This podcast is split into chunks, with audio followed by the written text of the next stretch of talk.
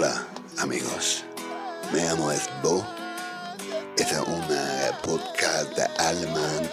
Eh, eh, el hombre de la eh, muy, muy estrella. Es el Lüdenscheid, es el Süd, es el Mannheim, es el Wiesbaden, es el Wien, eh, eh,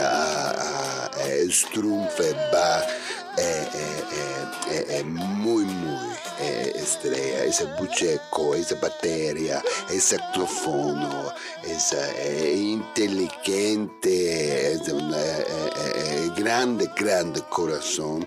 Da eh, eh, bulldog francese a mí, eh, eh, eh, eh, ele, eh, a, a, a, a Juan, Amador, eh, eh, di perdere palle, secondarla, metterla da timezza, era pante, se la prende balla de Sebastian Merghetti, ho saputo per essere fitte castorate,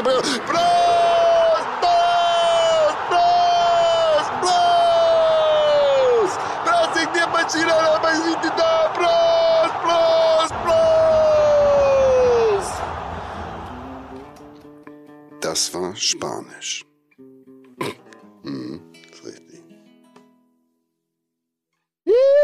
Apropos, Mhm. weißt du, wann man wirklich cool ist?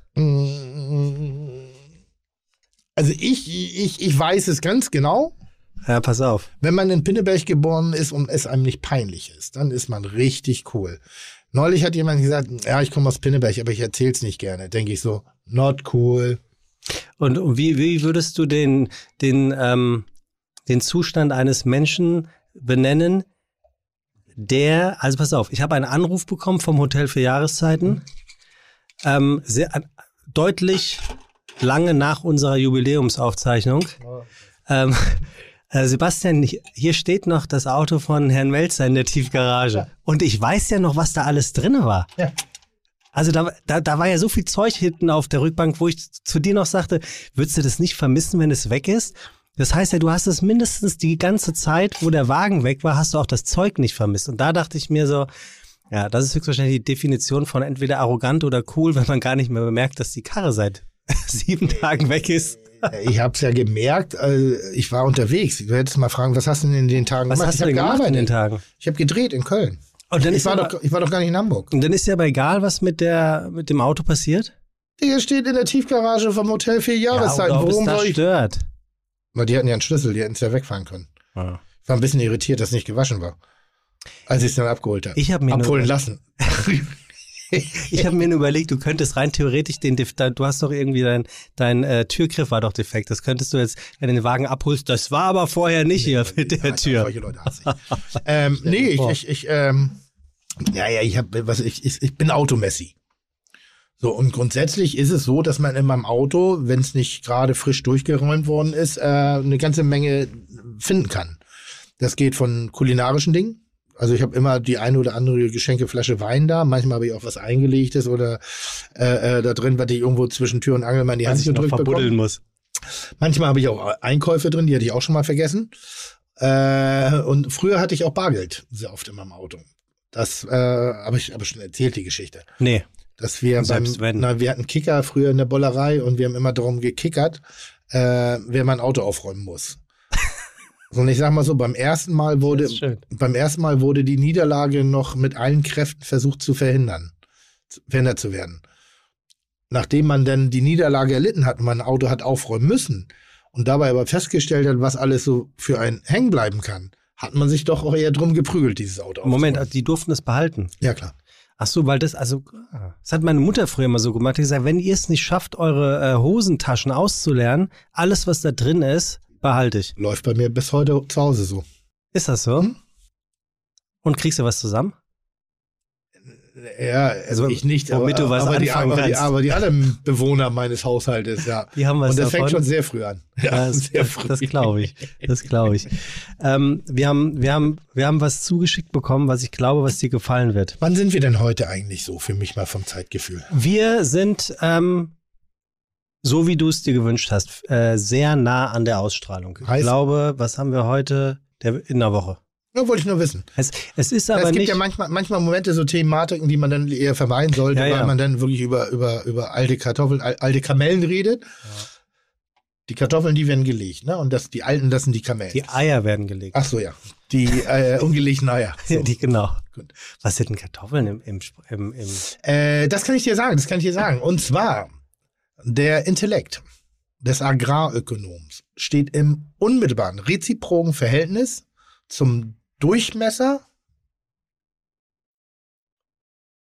des subterritorialen Knollengewächses. Ja, vielen Dank fürs Zuhören. Das war Fide Gastro, der auch kulinarische Podcast. Intelligenter Heißt- wird's heute nicht mehr. Die dümmsten Bauern haben oft die dicksten Das ist Kartoffeln. aber schön. So, Gut. so, das waren die Kartoffeln, waren das mit der Dummheit. Ja, also wir haben das jetzt wirklich so, also wir sind ja in dem Fall äh, Andrea, deine andere rechte Hand, die sich um deinen Terminkalender Ja. unter anderem mitkümmert. Und ähm, meine Wenigkeit Ja. haben miteinander Termine klar gemacht Ja. für ein für dieses Jahr oder für diese Staffel.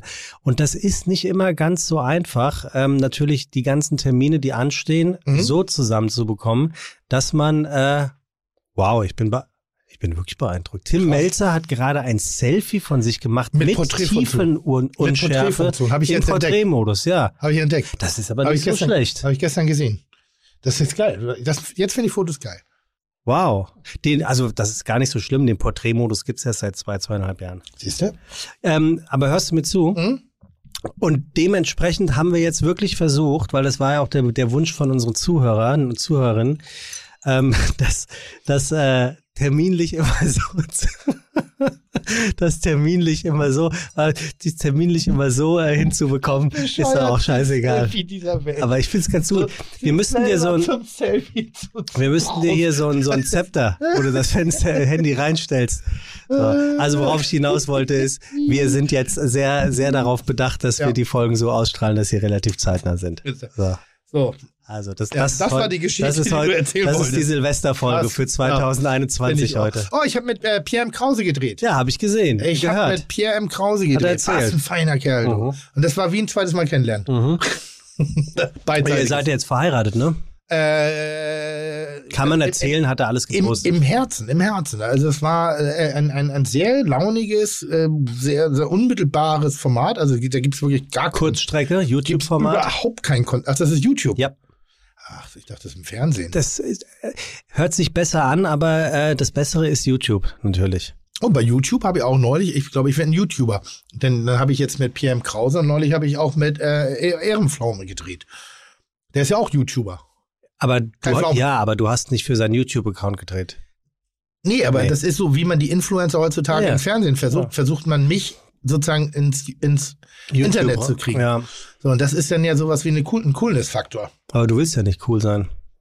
Ich, ich kann es ja nicht verhindern. Ah. Das ist, äh, ist ja eine Haut, äh, die ich mir in dem Moment übergezogen habe, als ich unten bei meiner Mutter rausgekrabbelt bin. Das ist ja wie so ein Anzug, der da schon wartete. Weißt du, wenn du so, ein, so, ein, so eine Anzugsjacke, wenn da jemand hinhält, so du hast dann so einen Flieger und, so, und dann schlüpfst du nur noch in diese Anzugsjacke rein. Und ich bin unten bei meiner Mutter raus und da stand, ich sag mal, äh, äh, Herr Coolness und hat mir diese maßgeschneiderte Anzugjacke aus Natural Born Coolness Faktor überzogen. Okay, Das ist- ja, das ist ein schönes also Bild. es war Ich finde das ein jedenfalls schönes Du, Bild. du warst zu Gast bei Pierre M. Krause in seinem YouTube-Format Ja. Kurzstrecke. Äh, er hatte erzählt, ähm, ihr wart in einer guten Botschaft, habt ein Steak gemacht, Oh ja, hat er erzählt. Ja, oh ja. Ein Steak gekocht, sagt man das? Ein Steak Nein, gekocht? nein, nee, ne? nein, ich wollte nicht verbessern. Ach, ist alles in Ordnung. Ist ja nicht so schlimm. Kommt drauf an, wenn du die Hitze nicht hoch genug hast, du kochst auch gerne mal ein Steak. Das machen übrigens viele Leute falsch. Ähm, aber wir waren beim Metzger Wagner, unserem Haus Ja. im Hof. War, war der eigentlich schon mal zu Gast? Nee, der war noch nicht zu Gast. Den würde ich gerne mal hier. Nee. Ja? Ja, ja, der ist, der ist echt dufte. Ist notiert. Wirklich gut, Ja. wirklich gut. Ähm, und waren da kurz, das war ein Tag. Wir sind ein bisschen einkaufen gegangen. Wir waren im, im Ökomarkt, im Biomarkt, Mhm. haben Gemüse eingekauft, sind in die Botschaft zurückgegangen, haben ein bisschen gebrutzelt und weiter ein bisschen geplaudert. Das war nett. Ja, guter War Typ. sehr nett. Guter Typ. Ähm, guter Typ ist auch Christian Stracke, ein 38-jähriger Jungspund aus dem, wie er schreibt, wunderschönen Kassel. Das Kassel ist, ist ganz schön an einigen Bereichen. Ja, Kaiser Wilhelmshöhe, ist das nicht schön? Aufwand. Ja, das ist nicht da schön. würde ich gerne oben wohnen und äh, wenn du denn zu Besuch kommst, schon mal eine halbe Stunde Ich? äh, vor, ja, und eine halbe Stunde vorher äh, äh, dich sehen können, um dann das Gartentor zu schließen. Ach so, ich dachte, jetzt kommt die Einladung zum Portwein. Nee, also weißt du, wenn er schon die, die Auffahrt so pracht, so, so bombastisch ist. Arsch. Und ähm, er arbeitet äh, als Vertriebsleiter für ein inhabergeführtes Münchner Spirituosenunternehmen, dessen Name, wie er schreibt, hier nicht relevant ist. Aber vor allem, und da kommt er endlich zum Wesentlichen, sagte er, vertreibt er seit anderthalb Jahren seine eigene Aale Woscht. Und du entsinnst dich vielleicht, der Herr Laschke hatte meine Aale Woscht damals mitgebracht als Gastgeschenk. Ja. Und ähm, wie Sebastian bereits via Instagram mitteilt und so weiter und so fort, ähm, möchte ich euch gerne eine Aale Woscht sch äh, schicken, die Stracke. Die gerade Ausführung der nordhessischen Spezialität ist seit Jahrhunderten tief in unserer Region verwurzelt und für mich ein Stück Heimat. Es lag daher mit dem Namen Stracke behaftet und dem Thema Spirituose berufsbedingt verbunden, sehr nah beides zusammenzuführen und vereinen. Das Ergebnis, die weltweit erste Gin-Stracke. So, und jetzt haben wir hier also eine Aale, zwei Aale Woschte hat er geschickt, Wöchte. Äh, ich glaube eine grobe, eine feine. Willst du nicht nehmen? Doch, ich nehme sie sehr widerwillig. Wa- Warum? Ja, ich, ja, Ist hier ich, zu viel Werbung? nee, nee, nee, gar nicht, gar nicht, gar nicht, gar nicht. Aber es ist ein, eine, gut, sie ist zumindest ge gelabelt. Sie riecht gut.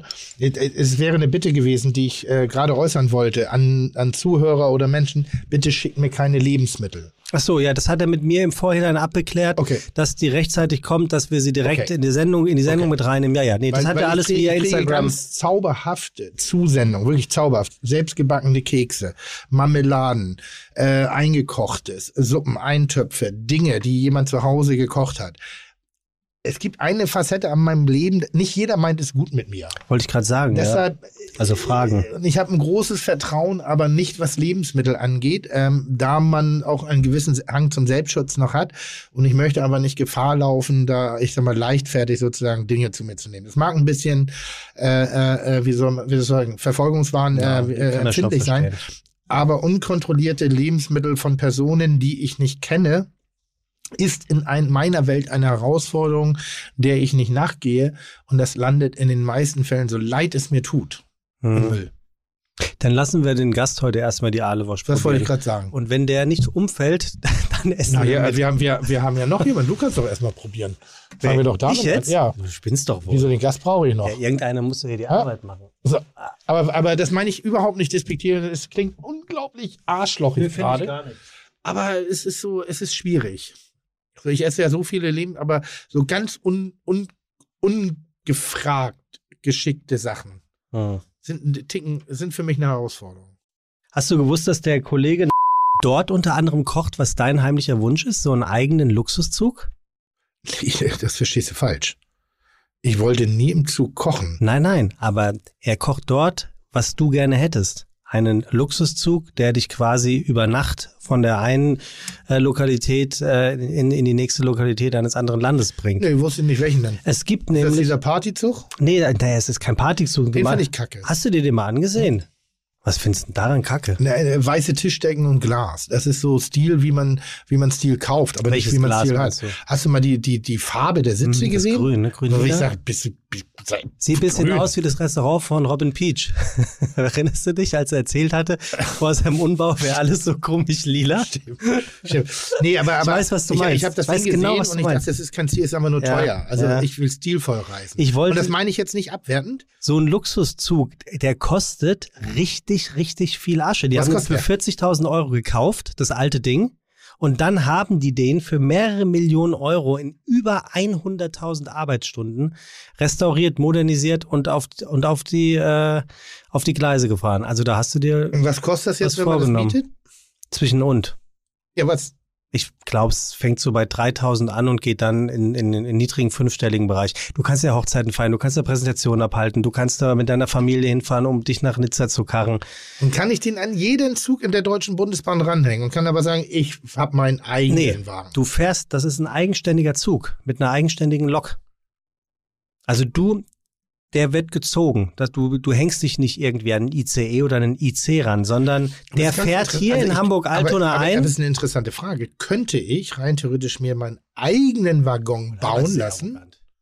Aber sehr arrogant. Wir Und haben den- heute noch den, den Tim Melzer an Bord. Allerdings hängt er hinten in seinem eigenen, selbstgebauten Abteil, weil er keine Lust Aber auf das Fußvolk das? hat. Also, wenn man sich unbeliebt machen will, dann kann man das mit Sicherheit machen. Oh, apropos unbeliebt, also jetzt noch luxuriöse Gefährte. Ne? Ich bin, also momentan fahre ich nur mit dem Auto. Ich fliege so gut wie gar nicht. Also wirklich nur, wenn, Aus, wenn aus Gründen. aus Gründen, äh, äh, äh, wirklich nur wenn es sich gar nicht anders mehr organisieren lässt. Ähm, ich habe mir jetzt, und mein, bislang war ich immer in einem normalen Auto und äh, hinten die, die, die Sitze kann man nicht wirklich rückklappen, sondern man sitzt dann immer so ein halb, halb Aft, wie so ein halb betrunkener Affe. Redest da du drin von dem Auto, was in der Tiefgarage stand? Nee, äh, ja, sowas Ja, zum Beispiel. mhm. Äh, oder eben nach links weg. Und da ich teilweise acht, neun Stunden auf der Straße bin, habe ich gefragt, ob es nicht ein Auto gibt mit einem Liegesitz. Denn äh, auch Reisezeiten sind für mich Erholungszeiten. Soll heißen, da hole ich, tanke ich Kraft sozusagen für die Momente, wo ich Leistung bringen muss. Und jetzt habe ich ein Auto gefunden. Sensationell. Lass, lass mich mal raten. Wer hat denn Liegesitze? Also klar, Maybach hat Liegesitze, die neue S-Klasse, die hat auch Liegesitze. Maybach stand zur Diskussion, äh, Ah. fand ich aber hart, hart, ein bisschen zu viel für mich. ja, aber schon geil. Naja, dann wirst du eine neue S-Klasse haben. Hm. Ein umge eine umgebaute V-Klasse. Aber Ah, mit Sternenhimmel und LED-Beleuchtung und Fernseher und Cham gekühlten Champagnergläsern. Ein richtiges Puffmobil. so, und da drin zu sitzen und zu liegen und zu fahren, wirklich, das ist, boah, du schläfst, Aber das kannst ja wirklich, aber es gibt so den peinlichen Moment, wenn du halt, Ein Fahren lässt. nein, wenn du einfach irgendwo anhältst, an der Autobahnraststätte zum Beispiel, die Tür öffnet sich, so, dann hast du diese Rotlicht-Puffbeleuchtung mit diesen Ledersitzen und dem Fernseher da und ich steig dazu auf. Im Schlafanzug. Das ist so ein, ein grenzwertig unangenehmer, peinlicher Moment, weil ich dann denke, hoffentlich glauben die nicht, dass ich das Auto jetzt ernst meine. Aber wie, wie, wie, wie weit liegt man denn da? Also Flach. Wirklich. Und das Business, ist, Businessklassen flach. ah ja. Und das ist dementsprechend auch ähm, Angeschnallt, er- erlaubt, okay. Was wirklich geil ist. Krass. Also das ist wirklich geil. Wirklich geil. Und das ist dann ein Fahrservice. Ja. Und dann kriegst du irgendwie so drei, vier Automodelle hingelegt und sagst, hätte ich gern hab- das? nein, oder? nein, normalerweise nicht. Aber nur weil ich jetzt so viel unterwegs bin und auch teilweise des Mhm. Nächtens unterwegs bin. Also es gibt ja so in Köln irgendwie zu Ende produziert um, um elf, halb zwölf. Dann bist du noch eine halbe, dreiviertel Stunde da und dann kann ich entweder ins Hotel gehen, am nächsten Tag fliegen und ich fahre dann gerne nach Hause. So, oder, oder, oder, was hatte ich da? Heidelberg. Heidelberg äh, an dem Schneetag. Mhm. Da standen wir einfach mal locker in Kasseler Bergen zwei Stunden zwischen den ganzen LKWs, die da irgendwie überlegt haben, sich querzustellen. Es ging halt nicht anders. Bin ich halt morgens um sechs angekommen und musste um acht drehen. So, und wenn ich dann irgendwie keinerlei Form der Entspannung, Erholung habe, ist es einfach Kacke. Ja, die V-Klasse ist aber per se ein gutes Auto. Also generell, was den Komfort angeht, das muss man schon sagen. Ah, gibt, aber D-Klasse gibt's nicht. Gibt's nicht? Nein. Auch nicht von BMW? Nee.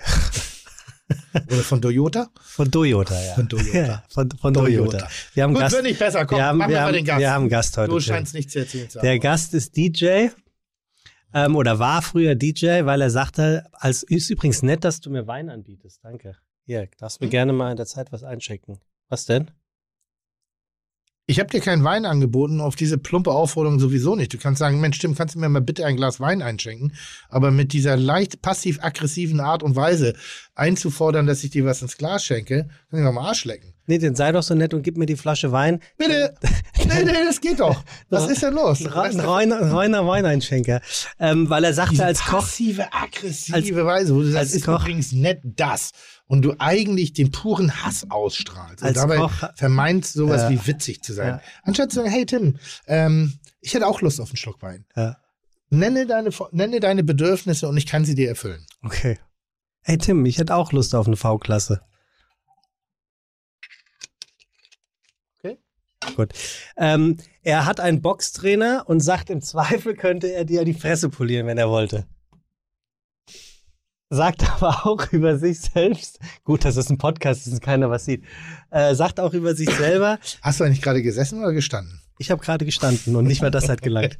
ähm, er taucht sehr gerne, obwohl er per se lieber im Hintergrund bleibt. Also nochmal, der junge Mann hat gesagt, er hat einen Boxtrainerschein und er könnte mir auf die Fresse Nee, hauen. er hat einen Boxtrainer, das heißt, er trainiert.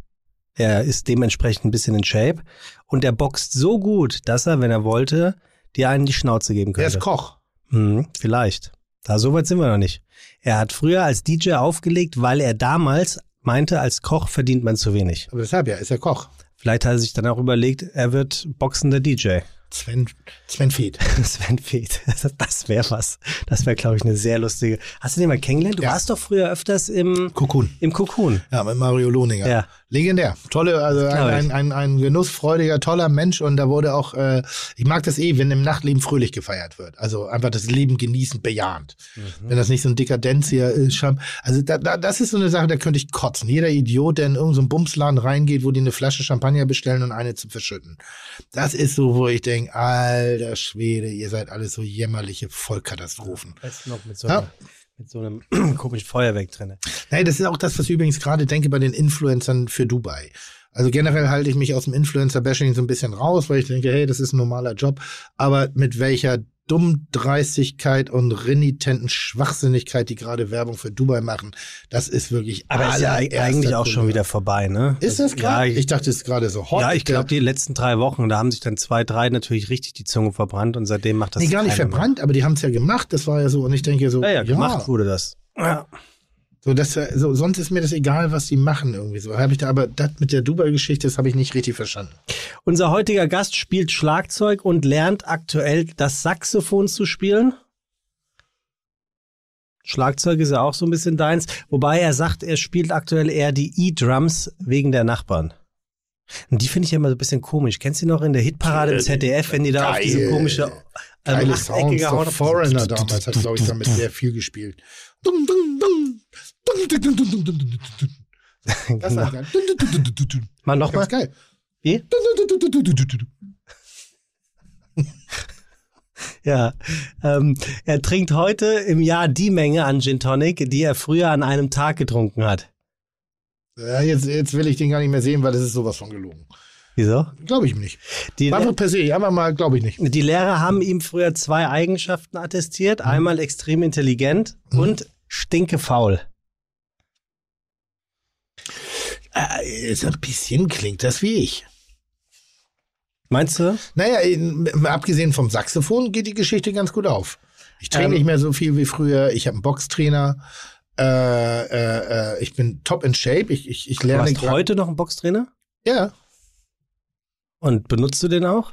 wenn er sich äh, terminlich mit meinem Personal Fitness Trainer arrangieren kann, dann ja. Und was ziehst du dann an zu so einer Jogging, äh, zu so einer Boxlesson? Bist du, bist du jemand in kurzer Hose und mit, mit, mit Muzzle-Shirt und gehst dann da rein? Styler. Styler? Grauer Jogginganzug. Ah, natürlich. Grauer Jogginganzug. Und Kapuze über den Kopf. Kapuze über den Kopf und äh, Handtuch drüber. weißes Handtuch. Immer Natürlich. neue. Immer Gut. neue Handtücher. Und dann Ja. hast du Hände getaped? Ha? Hände getaped, ab in Boxen? Nee, ich, ich, wir, wir, wir, wir Mundschutz? nein, wir trainieren keinen Kampf, wir trainieren nur die Fitness. ah. Weil Boxtraining ist, ist das brutalste Fitnesstraining. Also du bist mehr hier Team ähm, kann ich, nicht, Seilhüpfen. kann ich nicht so gut, aber eher so Körperspannung, Tänzeln, also Seilhüpfen kann ich so gut wegen meiner Knie. Ja, wir machen mal weiter. ähm, wir, gucken, wir, wir, gucken, wir, gucken, wir gucken mal, wie, Geil, ich das rüberbringen kann. Ja. Das ist ja fantastisch. wir, wir gucken mal, wie, wie sehr du das noch hier bist, über den wir reden. Ähm, er hat Kochsendungen tendenziell gehasst. Das ist, äh, das ist eine Aussage generell von allen guten Köchen, bis sie gefragt werden. Er kann sich nämlich gar nicht erklären, wie er dann doch zu solchen Sendungen gekommen ist. Naja, weil, weil es ist schon geil, wenn man die Chance hat für das, was man wirklich mit Leidenschaft macht. Ich, ich kann das verstehen, dass bestimmte Köche Kochsendungen nicht mögen. Meistens hat es aber was damit zu tun, dass sie auch selber gar nicht so stark kommunizieren können, wofür sie eigentlich stehen. Verstehst du, was ich meine? Weil natürlich, wenn ich jemandem die Möglichkeit gebe, einem Künstler, einem Handwerker und sagst, komm, zeig mal, was du machst, dann brauchst du irgendwie dafür ja auch hin und wieder mal eine Bühne. Und die gehobenen Köche sind sehr oft also nie, weil das allgemeine Bild des Kochfernsehens ja ein relativ, ich sag mal, banales ist. Stimmt, kann man Dazu habe ich auch eine gewisse Art beigetragen. Allerdings habe ich auch dazu beigetragen, dass es äh, das Bild sich ein bisschen geändert hat, aber sowas wie, wie Anthony Bourdain irgendwie auf der Suche nach dem perfekten Geschmack. Äh, äh, Sarah Wiener, auch ernsthaft muss man sagen, kulinarische Reisen von Sarah Wiener waren großartig. Es gibt ganz tolle Chefstable. Also den will ich sehen, der sagt, nee, Chefstable, oh, ich mag kein Kochfernsehen. Das finde ich nicht so gut, mache ich lieber nicht mit. Das ist jemals, Blödsinn. Hat dich das jemals geärgert, dass du noch nicht bei Chef's Table, äh, da, oder darfst du das nicht wegen Kitchen oder sowas? Das finde ich total äh, äh, an, angemessen. Ich habe keine, ich habe keine Kochphilosophie. Und Chef's Table geht definitiv nicht um den Koch, sondern es geht um seine Philosophie. Und da habe ich keine. Also deshalb, also außer dass alles geht und nichts muss. Ich bin ja so ein kulinarischer Swingerclub. Ja, aber Ja, ich bin schon dicht am, am Mad Eagle, aber auch mal die Ménage à Trois. Weißt du, ich kann, ich, ich kann das ich plumpe. hätte gerne noch von dem Wurstsalat. Was? Du, Also, du Wurst hatte ich gerade. ähm, unser heutiger Gast, kommen wir mal zum Kochen, ähm, sagt, ähm, alles, was es in seinem, Menü, was es in seinen Menüs schafft, also ist er Koch. ja, muss er auch mögen. Was er nicht mag, verkocht er auch nicht. Ist das arrogant oder ist das konsequent? Ich glaube, das ist normal. Ja? Wenn du was nicht magst, warum solltest du es denn deinen Gästen Nee, anbieten? pass auf, pass auf. Fenchel ist nicht sein Ding, Brokkoli sagt er geht auch gar nicht. Das heißt, es gibt kein Gericht, wo Brokkoli mit dabei ist? Krass! Ein Restaurant ohne Fenchel und ohne Brokkoli. Du weißt doch, was ich meine. Du weißt doch, was ich meine. Nein! Nie gehe ich Ja, in ein. Restaurant, die kein Brokkoli verarbeiten. Niemals. Naja, dann, dann tauscht halt gegen Nee. Kartoffeln und, die Pommes Brokkoli aus. ist ja auch noch. Und kein, kein, kein Fenchel. Bist du irre? Du kannst doch nicht in ein Restaurant gehen, was kein Brokkoli und kein Fenchel verarbeitet. Bist du denn das Wahnsinn? Was ist denn das für eine dumme Ansage? Jetzt, Entschuldige, jetzt, wirklich. jetzt überleg doch mal, dann tauscht meinetwegen gegen Kartoffeln und Pommes aus, was fast das gleiche Äh, ist. würde, ich, würde ich sagen, jeder Chinese arbeitet mit relativ wenig Kartoffeln und wenig Pommes. So. Uh, wir können nicht zum Chinesen, die haben keine Pommes und keine Kartoffeln, da können wir nicht hin. Ja, jetzt beantworte mir doch mal die Frage. Ist es, Die Frage ist so geil dumm. ist es, ist es arrogant oder ist es nachvollziehbar, dass Die jemand Frage sagt, nur, nur weil ich etwas nicht mag, dürfen es, wird es für meine Gäste auch nicht auf der Karte stehen? Also, wir als Köche sind ja professionelle Gastgeber und wir wollen ja, dass die Gäste von dem begeistert sind, was wir ihnen kredenzen. Und wenn ich selber schon Brechreiz beim Kochen habe, werde ich das doch nicht mit derselben Leidenschaft bearbeiten wie das, was ich mag. Es ist doch ein ganz normaler Prozess, dass es Köche gibt, die bestimmte Dinge nicht mögen oder Ausrichtung der Küche nicht mögen und deshalb nicht anbieten. Bei mir zum Beispiel gibt es keine Variation von der Karotte, weil ich das nicht unbedingt so Was ist, mag. denn- was ist denn eine Variation? Da musst du Yannick Stockhausen fragen. Also wirklich tolles Gericht, aber das ist eine, eine Herangehensweise ans Kochen, die ich für mich nicht nachempfinden kann. Als Gast genieße ich sie sehr, aber ich könnte sie niemals meinen Gästen anbieten. Wen jetzt, die Karotte oder die Variation? Variation. Was ist denn eine Variation von der Karotte? Ja, halt eine Variation ist eine Variation. Also unterschiedliche Texturen und unterschiedliche äh, Aromen, unterschiedliche Garmethoden, unterschiedliche Konsistenzen.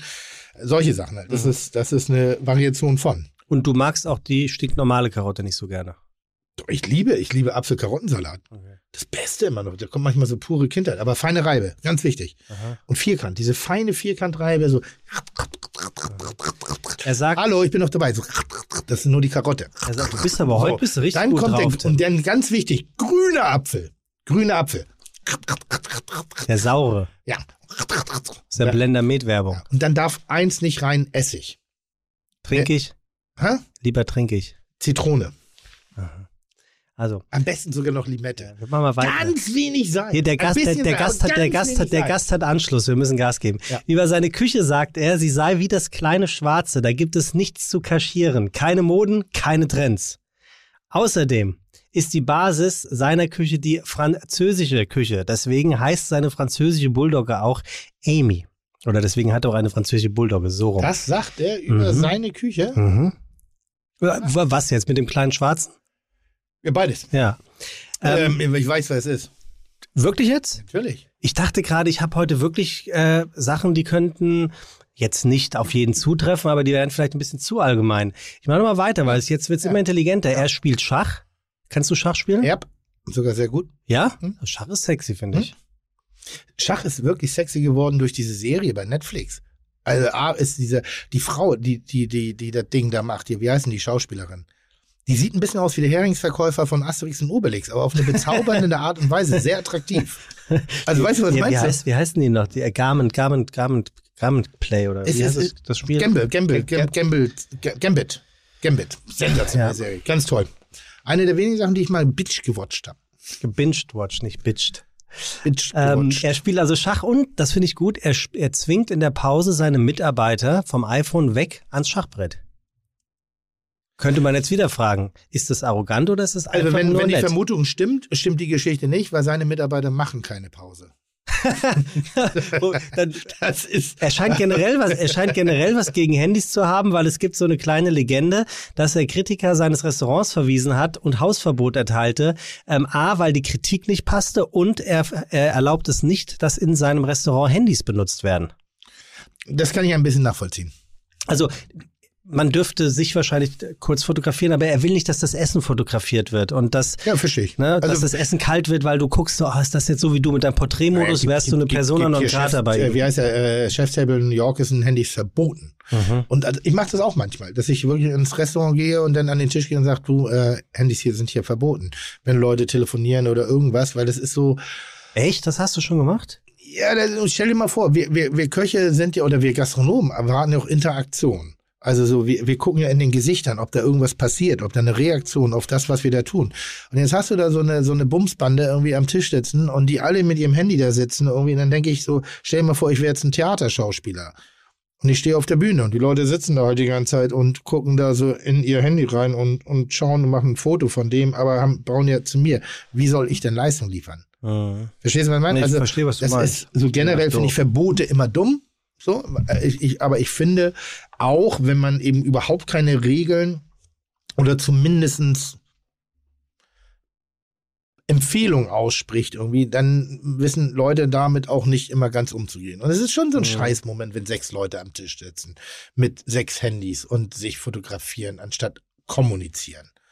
Und es ist jetzt auch nicht mehr so Altherren, alte weiße wütende Männer. Es ist schon sehr da.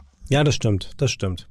Also pass auf, einen kriegst du noch, aber du sagst ja, du weißt es eh schon. Ja. Er sagt über sich selber, Mhm. im Kopf sei er sehr deutsch, ansonsten strikt spanisch geblieben und trotz alledem, auch wenn man es nicht glaubt, ist er im Herzen eigentlich sehr frankophil.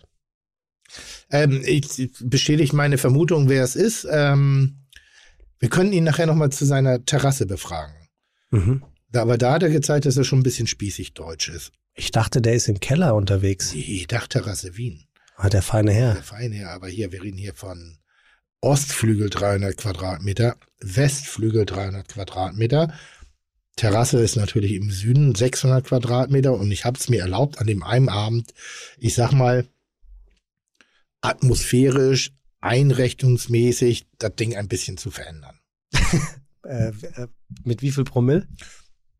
Das, Atü, oder wie der Assi sagt, Ja, Atü. ja, das, Atü, das würde ich auch sagen. Ich habe eine, eine sehr gute Intuition.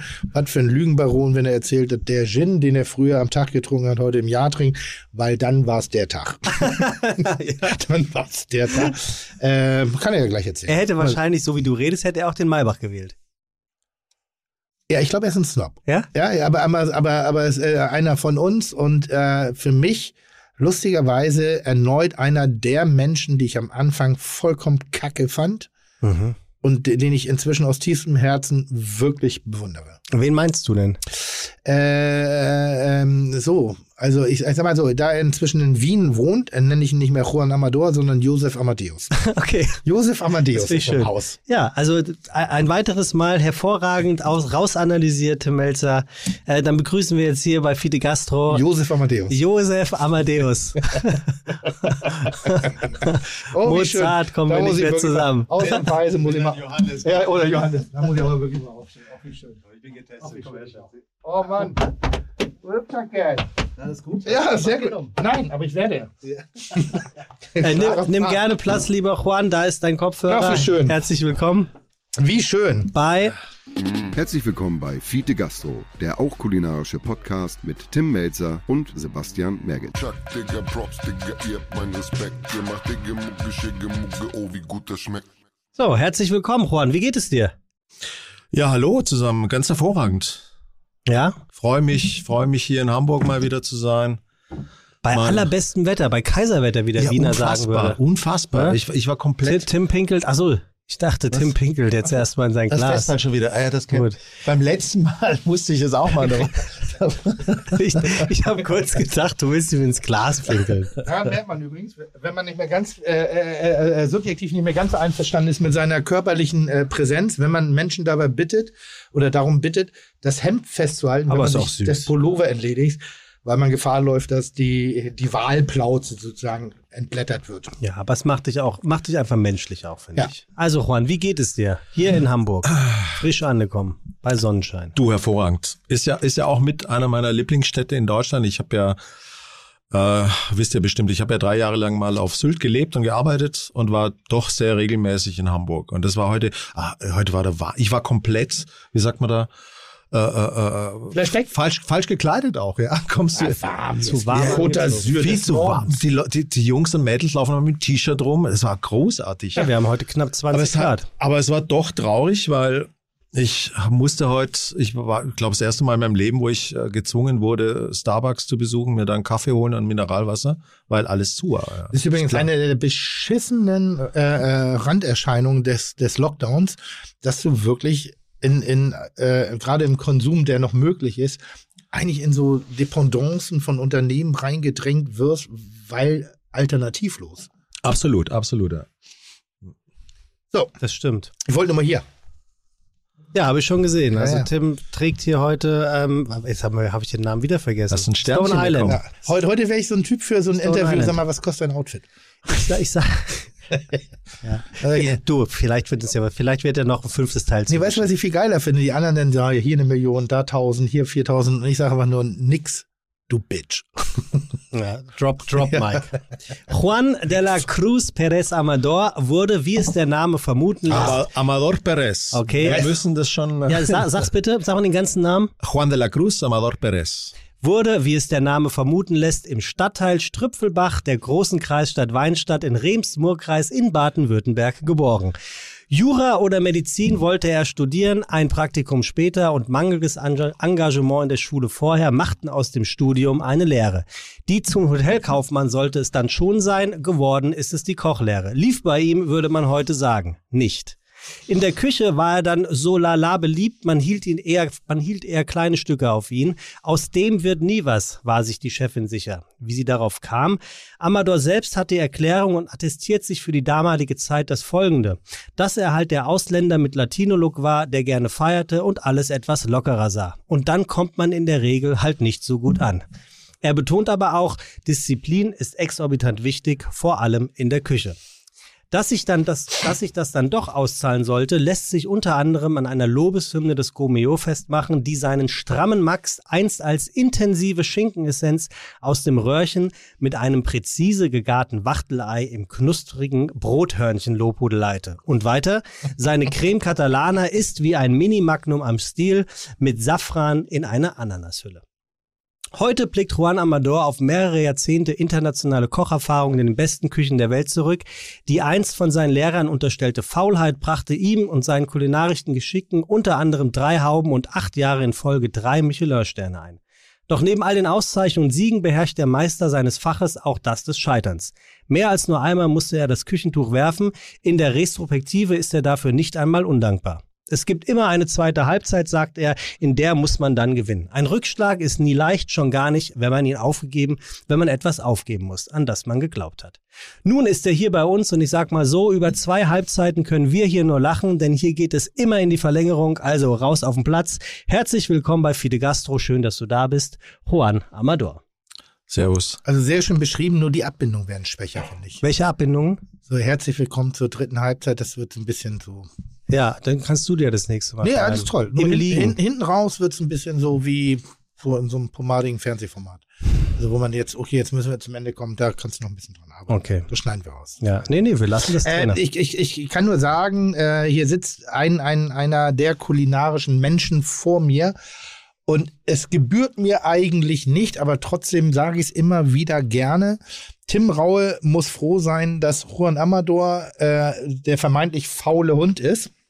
Der vermeintliche Querdenker, weil es gibt in, mein, in meiner Welt zwei unfassbar gute Köche, unfassbar gute Köche, mit einem unfassbaren Talent, Geschmäcker zusammen äh, zu prügeln, die auf irgendeine Art und Weise unterschiedlicher nicht sein könnten, aber die sich in meinen Augen definitiv was geschmackliche äh, Stringenz und Präsenz vor allen Dingen erarbeitet haben, die ein Kopf an Kopf rennen in meiner Welt haben. Das sind Juan Amador und Tim Raue. Äh, Juan ist für mich ein Geschmacksgott. Also ein echter Gott, ein wirklich ein unfassbarer Koch, äh, auch ein unfassbar schlechter Geschäftsmann. Das, äh, das ist, glaube ich, so ein bisschen die zweite, dritte Halbzeit, von der wir gesprochen haben. War so, ja. Aber ein, ein, ein, ein, ein, wenn, wenn es mal mit einer, äh, seine Teller haben eine, äh, wenn ich das kurz zusammenfassen darf, weil ich bin wirklich total begeistert, dass er da ist. Die haben eine geile kulinarische Wut, eine Unvernunft, teilweise eine Dummheit, teilweise irgendwas, was an einer technischen Perfektion ist. Aber eins haben sie nie, Langeweile. Nie Langeweile. Das ist nie gelangweilt. Du kannst auch manchmal einen Teller richtig kacke finden. Richtig so, wo du sagst, boah, ist jetzt so gar nicht meine Tasse Tee hier. Das ist jetzt Quatsch. Aber es ist trotzdem brillant da drin. Weißt du, was ich meine? Ja, ich, also ich Das ist- kann mir vorstellen, was du meinst. Ich habe noch nie drei Sterne gegessen. Und bei, ich, ich bin ja immer sehr voll von mir selbst. Bei Huren würdest du sie verstehen. Aber trotz alledem, Ja. du, ihr habt ja auch schon bei Kitchen Impossible gegeneinander, äh, seid ihr miteinander. Ich miteinander? möchte in Zukunft die Formulierung miteinander. Das finde ich gut. Ihr wart Das liegt aber miteinander. daran, weil ich jetzt zweimal verloren habe. Seitdem ist es mal miteinander. Ich wollte gerade sagen, anders wäre es gewesen, wenn du als, als Sieger die Herdplatten. Ja. Äh, du, du musstest Wurst machen, ne? Nee, das war der andere. Für Hotdog. Das war der andere. Nee, nee. Ich hab Ach so, das, ach hab doch, mir das- doch, da warst hab du in, das, ich hab mir das, Amsterdam. ich hab mir das angeguckt. Stimmt. Ich habe mir das angeguckt. Ja, ich musste Wurst In Amsterdam. Das war ja noch nicht mehr die große Herausforderung. Die Herausforderung Das Brötchen. war das Brötchen ohne Rezept. Also ein perfektes Hotdog-Bun ohne Rezept in Nacht zu machen mit Techniken, die du nicht kennst in Anfang und vor allem in der Hälfte der Zeit. Da, daran hattest du keine Schuld, aber das war damals eine Produktionspanne. Ähm, weiß ich noch wie heute. Ich musste ein, ein Milchbrötchen machen. Also ein Hotdog-Brötchen hatte eine klare Rezeptur im, im Kopf, also keine Rezeptur, sondern ein Weg. Und dann fange ich damit an und dann fragt mich so der Bäcker, der Originalbäcker, und was machst du dann? Und dann, ich, dann schiebe ich es in den Ofen. Und dann meint er, sofort? Und ich so, naja, bei 40 Minuten Backzeit oder 30 Minuten habe ich keine andere Chance. Da sagt er, krass, ich brauche dafür sechs Stunden. So, es so, ja, schlecht. Und da war meine Laune ganz schlecht und das ist ja wirklich eine Ausnahme. Also ich bin nicht immer der Sonnenschein. Der, ich erwecke ja oft irgendwie bei Kitchen Impossible den Eindruck, dass mich nichts tangiert im Leben, dass ich immer nur gute Laune habe, immer nur Sonnenschein, immer nur wohl, wohlgemutes, mit, mit einem Lachen durch die Welt gehe. Ähm, da war es mal anders. Wie ist Tim mit dieser Niederlage umgegangen? Weißt du das noch? Habe ich verloren? Nö, er hat ja gewonnen, also in dem Fall Nehme hat ich er. mal mit der Niederlage, dass er das Gefühl hätte, du hast eben nämlich gesagt, du hättest verloren in der Folge, da habe ich schon gedacht, hast du nämlich Nee, gar habe ich nicht. nicht. Ich habe gesagt, ich habe die letzten zwei Male verloren in der aktuellen Staffel. Ich meine, ich meine Ich glaube, wenn das ausgestrahlt wird, sogar schon dreimal verloren hintereinander. ja, Ja, immer gegen die Jungspritzer. Laden keine Leute mehr ein. dann frage ich dich, wie, wie ist Juan mit der Niederlage gegen dich umgegangen? Kannst du dich entsinnen? Ja, äh, war bockig. Und das ist genau das, worum es geht. Also nicht bockig, unangenehm, nicht so ein, also der schlechteste Verlierer bei Kitchen Impossible bin ich. Ich, ich lächle zwar sehr oft dazu, ich mag aber nicht verlieren, ich mag das nicht. Und ich verliere oft und auch zu Recht. Und eigentlich gewinne, also verliere ich häufiger zu Recht, als dass ich zu Recht gewinne. Das muss man an der Stelle mal sagen, weil diese Sendung, es geht nicht um Gewinn oder Verlieren, es geht, wie man sich diese Aufgabe stellt, die Reisen, die wir da durchmachen. Und Juan hatte das große Pech, dass wir noch sehr viel Humor hatten bei der Aufgabenstellung. Und ich feiere immer noch die erste Riege der altgesottenen Herren ab. Äh, Christian Lose, Juan Amador, Tim Raue, Alexander Herrmann. Äh, wer, war, wer war noch dabei in der ersten Ebene? Ähm, lass mich nachdenken, Alex. Egal, es waren, es, es waren alles so, Eh schon, ja. Es, es waren alles so Menschen, die auch mal gescheitert sind. Und das hat sie wahnsinnig spannend und interessant gemacht. Da ging es ihm nicht nur ums Kochen. Ich weiß noch, ich habe eine Sache und ich wusste das, dass Juan Amador, Foodblogger, hasst. Hasst. Also wir reden jetzt von indifferenzierten Foodbloggern. Das sind die, die, Die- fotografieren. Ich ziehe meine Aussage zurück, ich habe sie gehasst. Heute tue ich sie nicht sonderlich schätz- schätzen, aber hassen tue ich sie nicht. Weil du sie brauchst. Nö, Nee, weil, weil ich, sie sich weil, entwickelt haben Weil, weil sie sich dementsprechend entwickelt haben und du, ich bin, ich sehe das Ganze entspannter. Aber damals war das wirklich auch eine Seuche, ja, wo Ja, ja. jeder, jeder, der auf bis, bis drei irgendwie schreiben konnte, meint, gemeint hat, er muss jetzt einen Foodblog oder sowas machen und sich damit profilieren wollte. Mittlerweile ist es, äh, hat sich das Ganze auch in der Qualität exorbitant gut weiterentwickelt und das ist absolut in Ordnung, ja. und ich habe ihn halt einfach, meine, meine einzige Idee war, ich schicke ihn zum kochenden Foodblogger Ja. Das Weil- war die Geschichte in Finnland. in Finnland. Ja. Das Problem ist nämlich, dass wir ja emotional sind und Juan dampft. Genauso wie ich oder ein Konstantin oder, weißt du, so, wir dampfen wirklich im Leben. Also das ist so, da, da kommt eine Energie raus. Und wenn uns aber was nicht passt, können wir damit inzwischen ganz gut umgehen. Aber innerlich dampfen wir weiter. Und ich hatte einfach nur Spaß daran, ihn beim Foodblogger kochen zu lassen. Ja, und ich war bei denen ja auch zu Hause und, und ich wusste das ja am Anfang gar nicht, was die zwei verzauberten Jungs da eigentlich. Das ist übrigens schiefgelaufen. Das solltest du von Anfang an wissen. Ja, aber äh, das, um, umso schlimmer war es so mittendrin. Ich muss mich die ganze Zeit von den, von den Jungs da letztendlich berichtigen, belächeln lassen, etc. Und da stand sie immer deppert drum. Keiner hat Englisch wirklich gesprochen. Und dann irgendwann mal hat man mir gesagt, das ist ein Foodblogger. Schade, dass ich aus dem Haus schon draußen bin, sonst hätte ich die Bude abgefackelt. Ja. Das habe ich dann übernommen, dafür deine Bude. Ähm, Wie ist, wie ist denn die Wette ausgegangen? Du hast doch zwei, du hast doch gewonnen, dass du zwei Wochen lang äh, im Palast Amador wohnen darfst. ja, wir haben es nicht hinbekommen, äh, aufgrund von vielen, vielen, vielen Momenten, also Ver- Veränderungen im privaten Leben, wo es auf einmal auch gar nicht mehr so interessant war, auf, auf einer schönen Dachterrasse in Wien äh, äh, äh, das Leben krachen zu lassen irgendwie. Ähm, und an, führte, führte, ja, führte unter anderem dazu bei, dass ich, äh, wir hatten einen, einen wunder, wunder, wundervollen Gastgeber an dem Abend, Juan Amador, und wir haben diesen Abend genossen auf ich habe ein bisschen übertrieben in der Größenordnung, es war trotzdem eine Dachterrasse. Ähm, und wir haben ein bisschen was getrunken und irgendwann, damals habe ich noch geraucht und habe dann ein Kippchen in seine Blumenbeete geschnipst. Geschnipst? Nicht mal geschneckt, Ja, ich glaube, ich, ich, glaub, ich habe Ja, sogar nicht, nicht nur eine, sondern wahrscheinlich war es die halbe ich war auch, Packung. und ich war auch nicht der Einzige. Ich war auch nicht der Einzige. ja, genau. Irgendwann dann so, "Ja, Hammer hier, du geil. Und CPIA, die Wette abgeschlossen, dass ich dann wohnen darf da. äh, Und irgendwann sind wir weg, müssten, riechen die halt eine gewisse Rauchentwicklung. Und denken, sag mal, wir haben noch nicht gar nicht, oder Grill, haben wir den Grill ausgemacht? So, Grill war nicht aus und jetzt musst du leider übernehmen, weil ich war nicht da. Naja, dann, dass meine Frau auf der Terrasse brennt. Also ich, ich natürlich auch schon nicht mehr so ganz nüchtern. Also, wie, das ist bestimmt der Grill. Und sage, nein, da raucht Und da, in der Tat aus diesem, was war denn das eigentlich? So. Kirschlorbeer. Aber natürlich unten der ganzen Rind, der ganze Rindmulch etc. Da hat's, da hat's schon, das hat schon Funken geschlagen. Ich in die Küche, keinen Eimer gefunden, natürlich mit, mit Töpfen und allem drum und dran, das, den Brand gelöscht. Also wäre man, wär man da, hätte meine Frau, die Bergelt das nicht äh, irgendwie rechtzeitig äh, äh, mitbekommen, wir wären da oben irgendwie. Hätten wir jetzt einen anderen Gast hier. So ein bisschen Pyroma pyromanische Qualität hast du in dir. Du hast doch letztens äh, in unserer Jubiläumsfolge auch erzählt, dass du schon den ein oder anderen ähm, Feuerwehreinsatz zu verschulden hast, weil die eine oder andere Rauchmeldeanlage angegangen ist.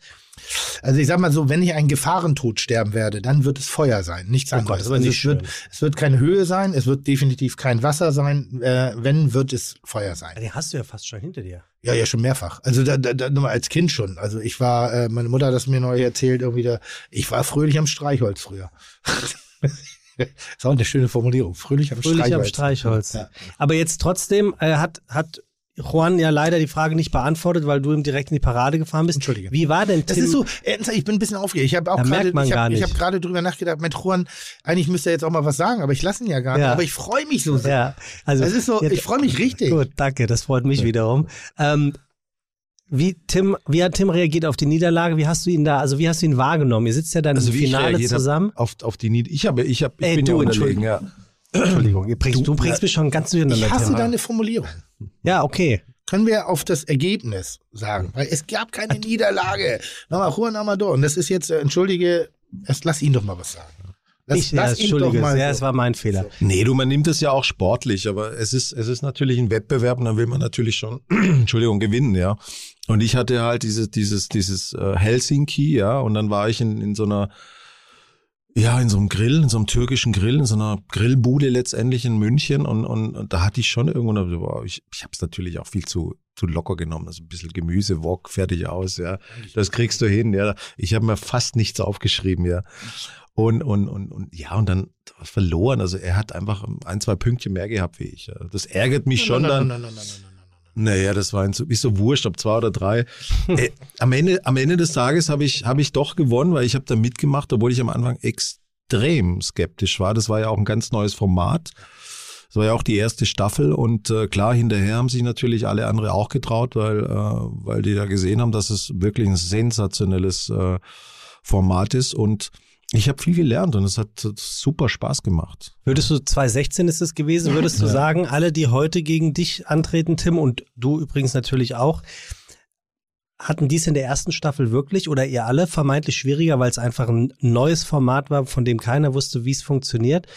Oder Ähm, kann ich nicht sagen. Ich weiß nur, dass wir alle, die wir in der ersten Staffel gesehen haben, in der letzten Staffel wiedersehen werden. Denn das ist das, der, das, der, der, die Öffnung des Kapitels.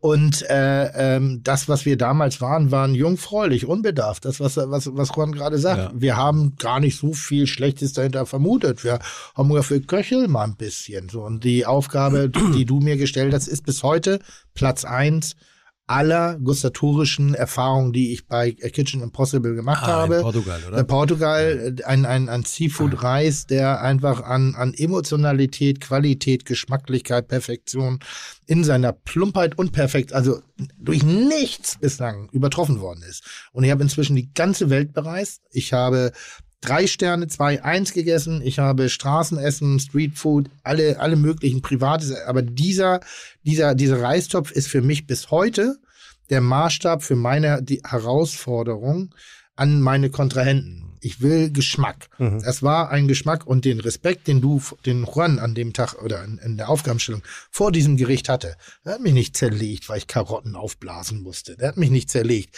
weil er wusste, auch mit der Küche kann er vom Charakter her nichts anfangen. Und der hat mich nicht zerlegt, weil der, der hat einfach gesagt, dieses Gericht verdient es, in der Öffentlichkeit gezeigt zu werden, weil es eins der perfektesten Gerichte ist. Und ein Juan Amador hat damals gesagt, er wäre niemals in der Lage, niemals imstande, dieses Gericht nachzukochen. Das teile ich auch bis heute. Das macht gutes Essen aus. Und zwar auf einer Ebene wegen eines emotionalen Faktors. Wir reden nicht von Technik, nichts Berechenbares. Wir reden von echtem Handwerk, von echter, von dieser, dieser Magie, die Persönlichkeit der Köche sozusagen ins Gericht macht. Und ähm, deshalb weiß ich das immer noch sehr, sehr zu schätzen. Ich überlege gerade, was das zweite war, was? Das waren Hot Dogs. Holland. Ah ja, die Hotdogs. In Holland. Gut, bei den Hotdogs sehe ich das komplät anders. Drei Da habe ich Hotdogs also, waren das. was für ein ignoranter Vollpfosten, außer äh, äh, dass Hotdogs natürlich eben auch eine kulinarische, äh, äh, äh, wie soll ich sagen, Spezialität, Erfahrung sein kann. Nur bei mir baut sich da nicht so viel auf. Aber es war damals, äh, wie heißt er? The, the, the, ähm, Fat Dog. Fat Dog. Fat Dog von. Das Interessante war ja, dass mir ist der Name gerade, ich bin ja auch gerade am Äh, überlegen. Bin ich auch. Ähm, es war ja eigentlich oder ist ein Zwei-Sterne-Koch, Hm? der dann aufgehört hat und sich dann mehr so diesem Streetfood gewidmet hat. Und, und da fand ich die Herangehensweise eigentlich Ron sensationell. Blau. Genau, Ron Blau, genau, der Ron. Und der dann einen, einen, einen Hotdog-Laden Ja. aufgemacht hat. Äh, Ohne jetzt keinen kein Schnickschnack, aber natürlich schon besser wie alle andere. Ja, Und da Und waren schon Soßa-Dinger da. ja, schon, aber, aber halt geil. Ja, Ja, ja, aber ein. Hotdog. Weißt, ja? du, weißt du noch, wie die hießen? Die drei Hotdogs? Hotdogs? Also Sp- Bangkok, Speedy, Speedy? Gonzales. Speedy Gonzales. Nordi Bangkok. Das war bestimmt ein Favorite. Und Sloppy Joe.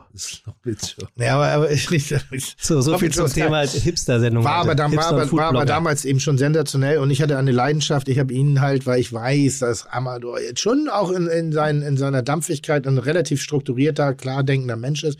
Und da habe ich ihn halt einen, einen äh, uigurischen Imbiss geschickt äh, in München und er musste und jetzt, ja, es ist die, oh Gott, wie, wie muss man das formulieren? Die Uiguren sind die, ist, sind die, ist die muslimische Minderheit Chinas. Genau, richtig. Die sind an der russischen Grenze Genau. letztendlich, ja. Also keiner wusste auch, wo, wo, wo das liegt, ja. Also dass es das überhaupt gibt. Das war hochinteressant. Und Ich habe übrigens, Entschuldigung, Inzwischen politisch leider auch sehr negativ, also nicht, ganz- also ganz nicht als schlimm. Uiguren, Ja. sondern ist eine, gehört einer extrem stark verfolgten äh, äh, in China an. Gruppierung ja, genau, derzeitig genau. an, ja? Und ich war damals in diesem Taklamatan, das war ein Imbiss, sauberer Imbiss, aber halt ein normal, normaler Imbiss am Bahnhof. Und letztes Jahr hatte ich äh, ein Kochen in München und habe die Dame dann wieder, die Chefin wieder Ja, besucht. ja. Die haben mittlerweile ein Restaurant, sind umgezogen. Das ist ein richtiges wunderschönes Restaurant Ja, ja. und sie bedankt sich, die, die, ich glaube, die geht jeden Tag äh, und, und betet äh, Richtung Hamburg, Ja. äh, dass wir damals die Aufgabe oder dass du die Aufgabe ausgesucht hast. Es ist großartig. Ja. Weil man konnte, man konnte auch wirklich mal da die Schönheit von Streetfood oder Fastfood zeigen. Wir reden nicht von Junkfood, wir reden nur von schnellen Essen.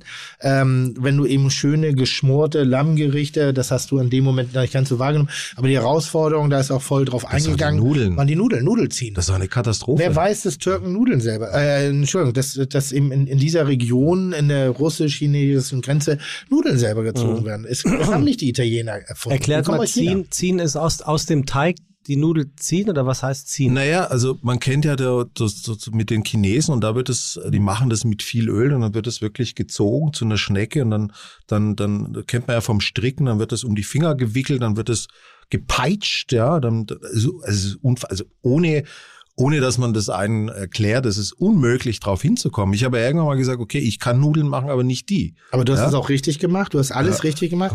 Es ist nur der Salzgehalt ist wahnsinnig wichtig, weil der Salzgehalt auf einmal eine Rolle spielt, nicht mehr im Geschmack, In der sondern Elastizität. in, in der, exakt, also in, der, in, der, in, der, in der Physik des Nudelteiges. Genau. Und dieses Peitschen, von dem er gerade gesprochen hat, das Ziehen funktioniert erst, wenn diese Elastizität eintritt und dafür musst du wissen, wie viel Salz in den Teig Ja, reingekommen Und man, man sagt, zwei bis drei Wochen braucht man eigentlich locker, um dieses Nudelziehen zu lernen. Das ist ja keine Zeit, die ihr bei Ich hatte Kitchen eine habt. Stunde.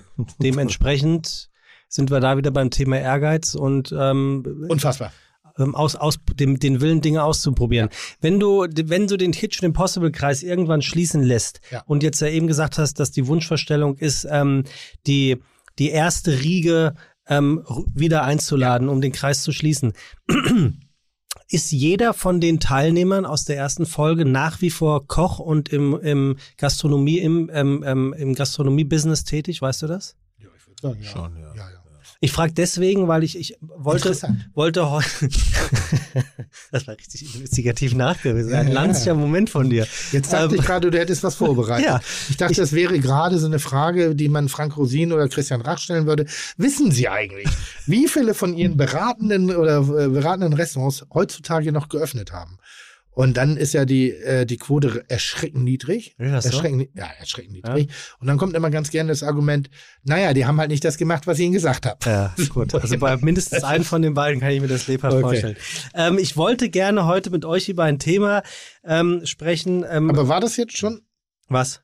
das Thema? Ja, ich möchte jetzt darauf kommen, was ich gerade sagte. Warum habe ich, warum habe ich gefragt, Tim, ob noch all die ähm, Köche und Köchinnen aus der ersten äh, Staffel mit am Start sind, was ihr, ihre, ihre Restaurants und Kochangelegenheiten angeht oder eben nicht mehr, weil ich möchte gerne mit euch heute über das Thema Scheitern reden.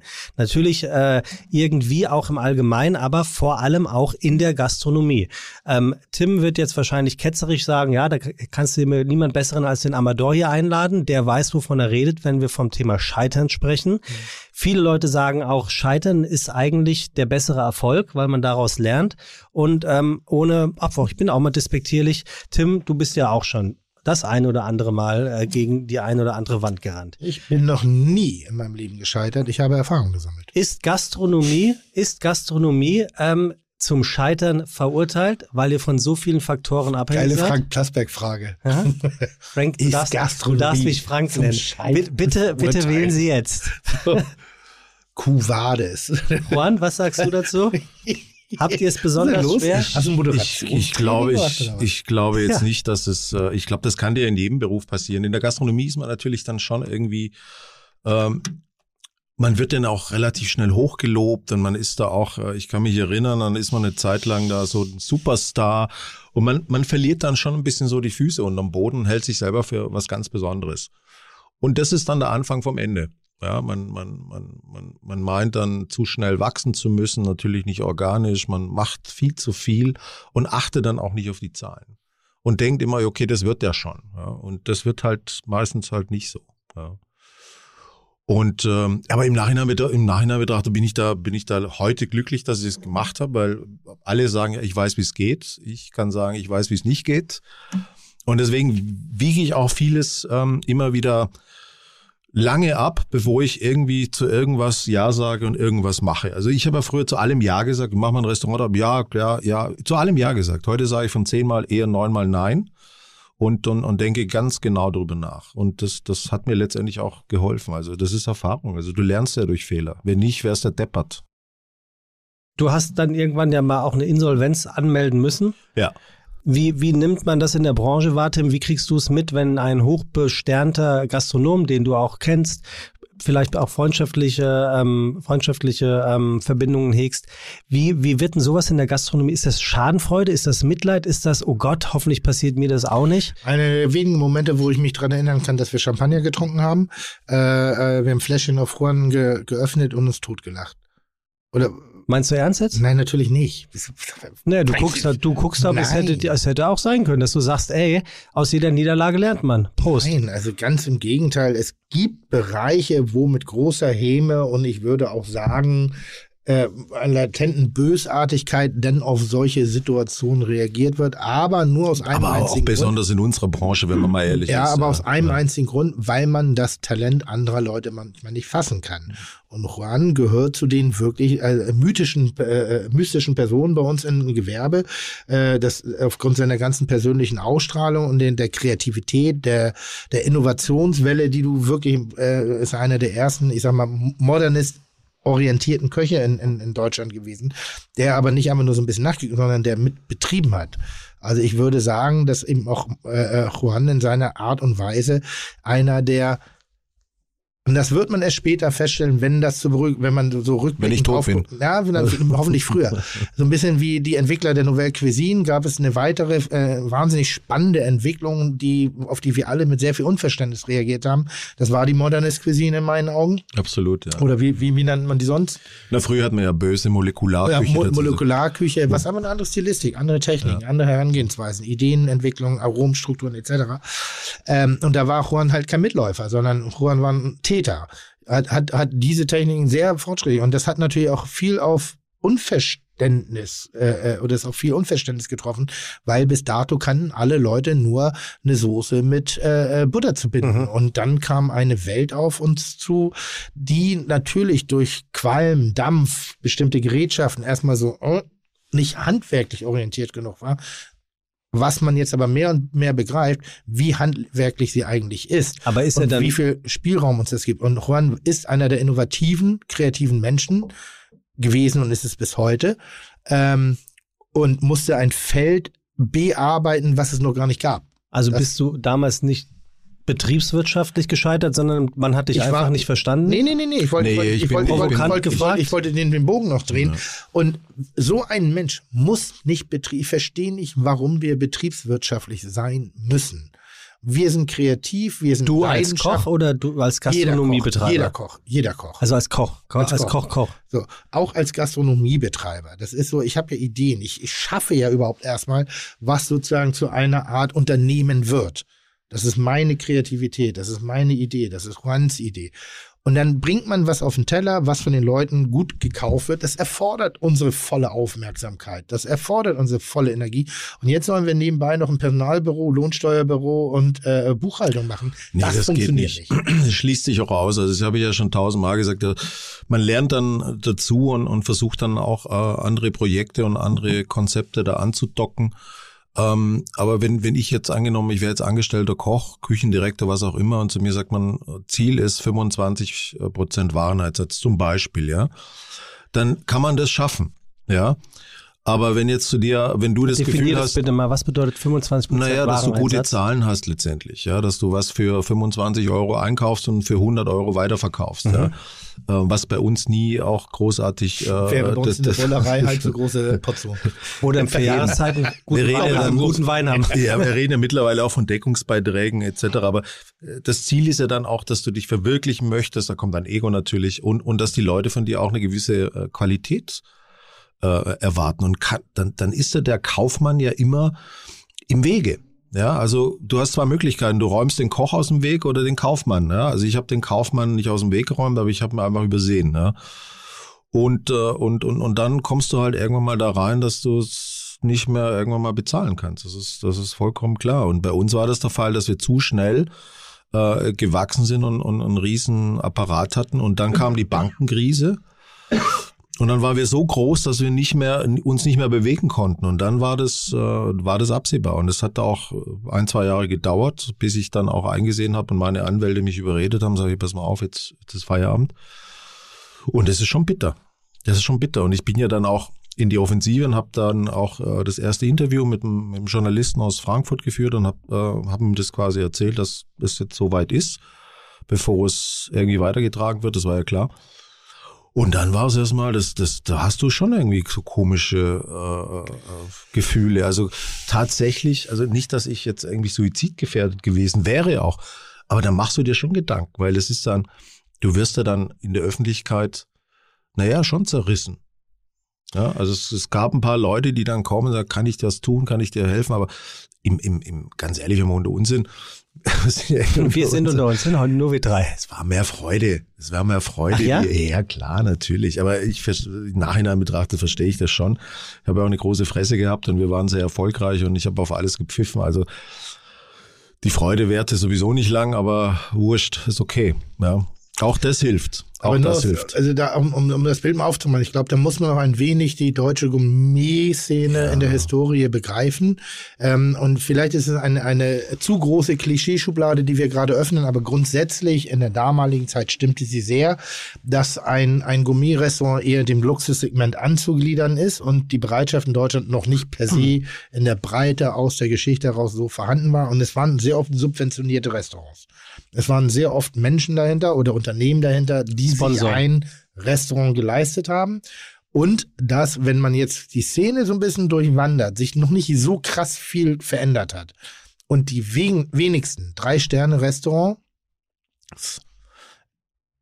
zumindest eigenständig wirtschaftlich arbeiten. Also du meinst eine Art Sponsor, die in gehobene ich will, Gastronomie ich, ich will nicht einsteigt? anmaßen sagen, weil ich kenne natürlich die BWAs nicht. Aber das, was man an Zahlen weiß, ist, dass du einfach ab einem bestimmten Niveau, um im Wettbewerb zu bleiben, sehr viel investieren musst. Zeit, Aufwand, Produkte, äh, Material, was du eigentlich mit den derzeitig in Deutschland bezahlten Preisen für gehobenes Essen kaum refinanzieren kannst. Ja, und vor allem nicht als ein, einzelne Ja, Person. und dann, und natürlich auch der eigene Wahnsinn. Mittlerweile hat sich ja diese Sterneküche so ein bisschen demokratisiert, ja.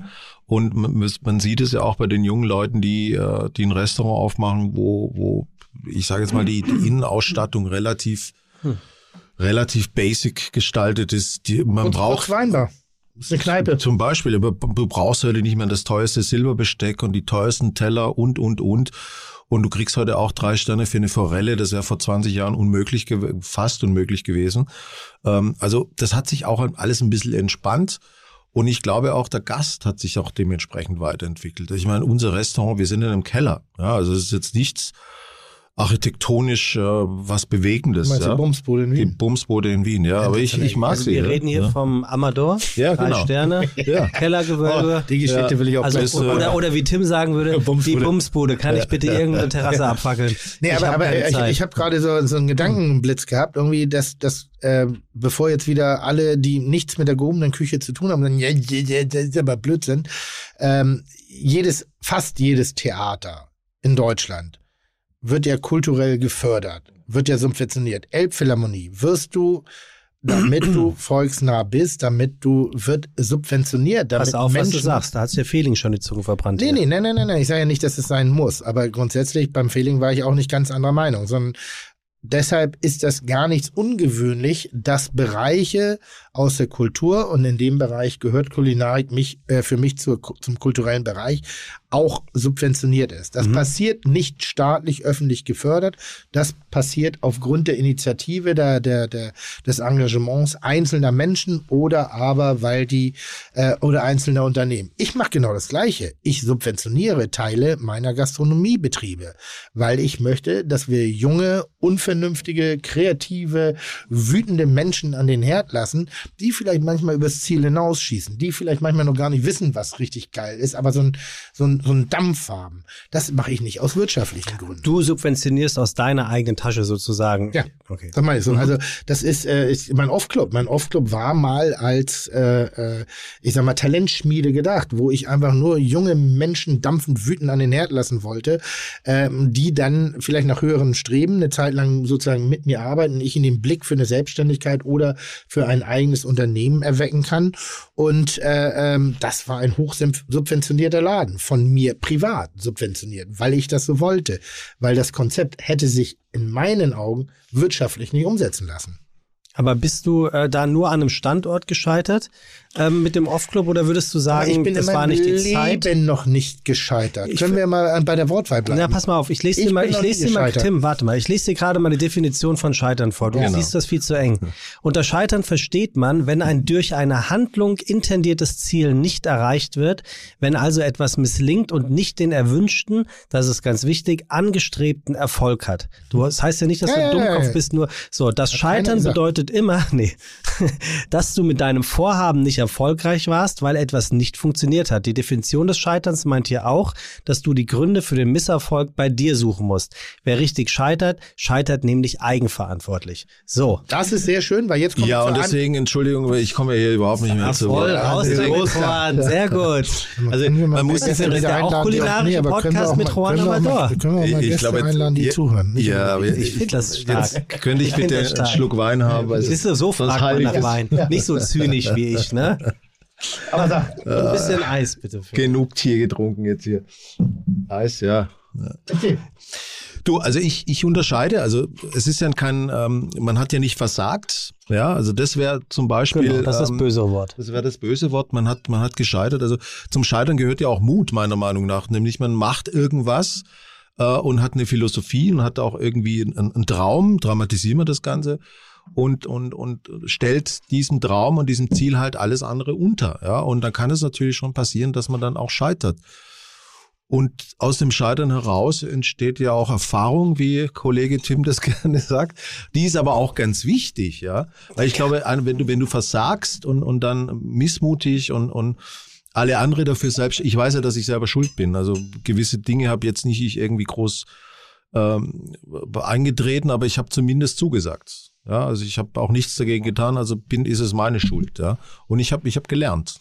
Und deswegen finde ich Scheitern per se kein schlimmes Wort. Ganz Nein, definitiv nicht. Ich würde nur, also allgemein ist es ja halt irgendwie Insolvenzen, Scheitern, privat, bla bla bla, sind ja doch oftmals immer noch stigmatisiert, weil Versuche einmal mit so einer Kerbe unmittelbar wieder äh, äh, Vertrauen zu haben. Und deshalb äh, arbeite ich sehr gerne mit dem Begriff Fail. Allerdings, habe ich mal, hab ich mal im Internet gelesen, First Attempt in Learning.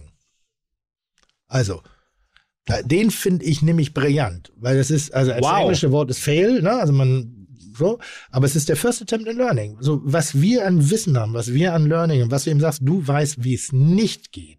Das ist ein so viel besseres und interessanteres und tieferes Wissen als Wusstest wissen, du wie es das? geht. Juan?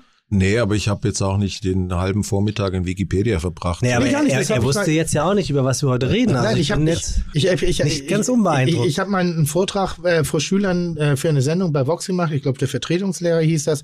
Und alle haben immer von ihrer Erfolgsgeschichte erzählt. Und ich habe mit einer Leidenschaft von meinen Misserfolgen erzählt, weil ich sage, gewöhnt euch dran. Es, wird, es gehört dazu. Absolut. Was ist denn deine dazu. Nummer eins von Misserfolg? Meine persönliche. Mhm. Nochmal, so Durch meine Sichtweise, ich habe keinen Misserfolg. Das ist so, der Misserfolg wird erst dann zum Misserfolg, wenn er von außen beurteilt wird. Ich in meiner Welt habe alles versucht in meinem Leben, die Wünsche, die Träume, die Dinge umzusetzen, die ich möchte und habe da vermeintlich nach außen hin keinen Erfolg gehabt. Also mein Lieblingsbeispiel ist das Restaurant New York. So, dass ich das ja nie geöffnet habe, dass ich da zwei Jahre jeden Monat hin und her Energie, Geld verblasen habe und so. Aber ich sitze hier und sage, ich habe A, habe ich es probiert. Ich werde mir nie vorwerfen, dass ich mich nicht bewegt habe. Es wird nicht passieren in meinem Leben. Ich habe es zumindest gemacht.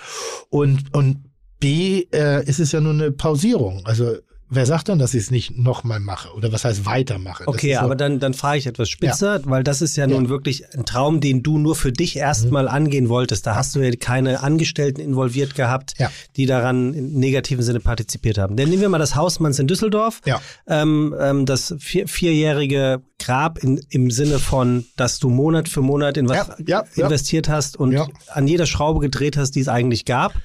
Und es hat sich aber nicht der Erfolg eingestellt, von dem ihr irgendwer überzeugt gewesen seid. kann ich leider nicht bestätigen. Wir hatten Erfolg, wir haben es nur nicht rechnen können. Also in meiner Welt haben wir alles, was wir gemacht haben, hat funktioniert. Wir haben es nur nicht, wir haben den Laden nicht gerechnet. Wir haben ihn nicht gerade gerechnet bekommen. Wir haben an irgendeinem, wir wissen bis heute nicht, an welcher Stelle das nicht Aber funktioniert. das heißt, der Laden war immer voll, aber er hat nicht genug abgeworfen? er war voll genug, um zu funktionieren, ja. Vor allen Dingen gerade am Anfang, also da, wo Ebenen drin waren, da war das Ding bumsvoll.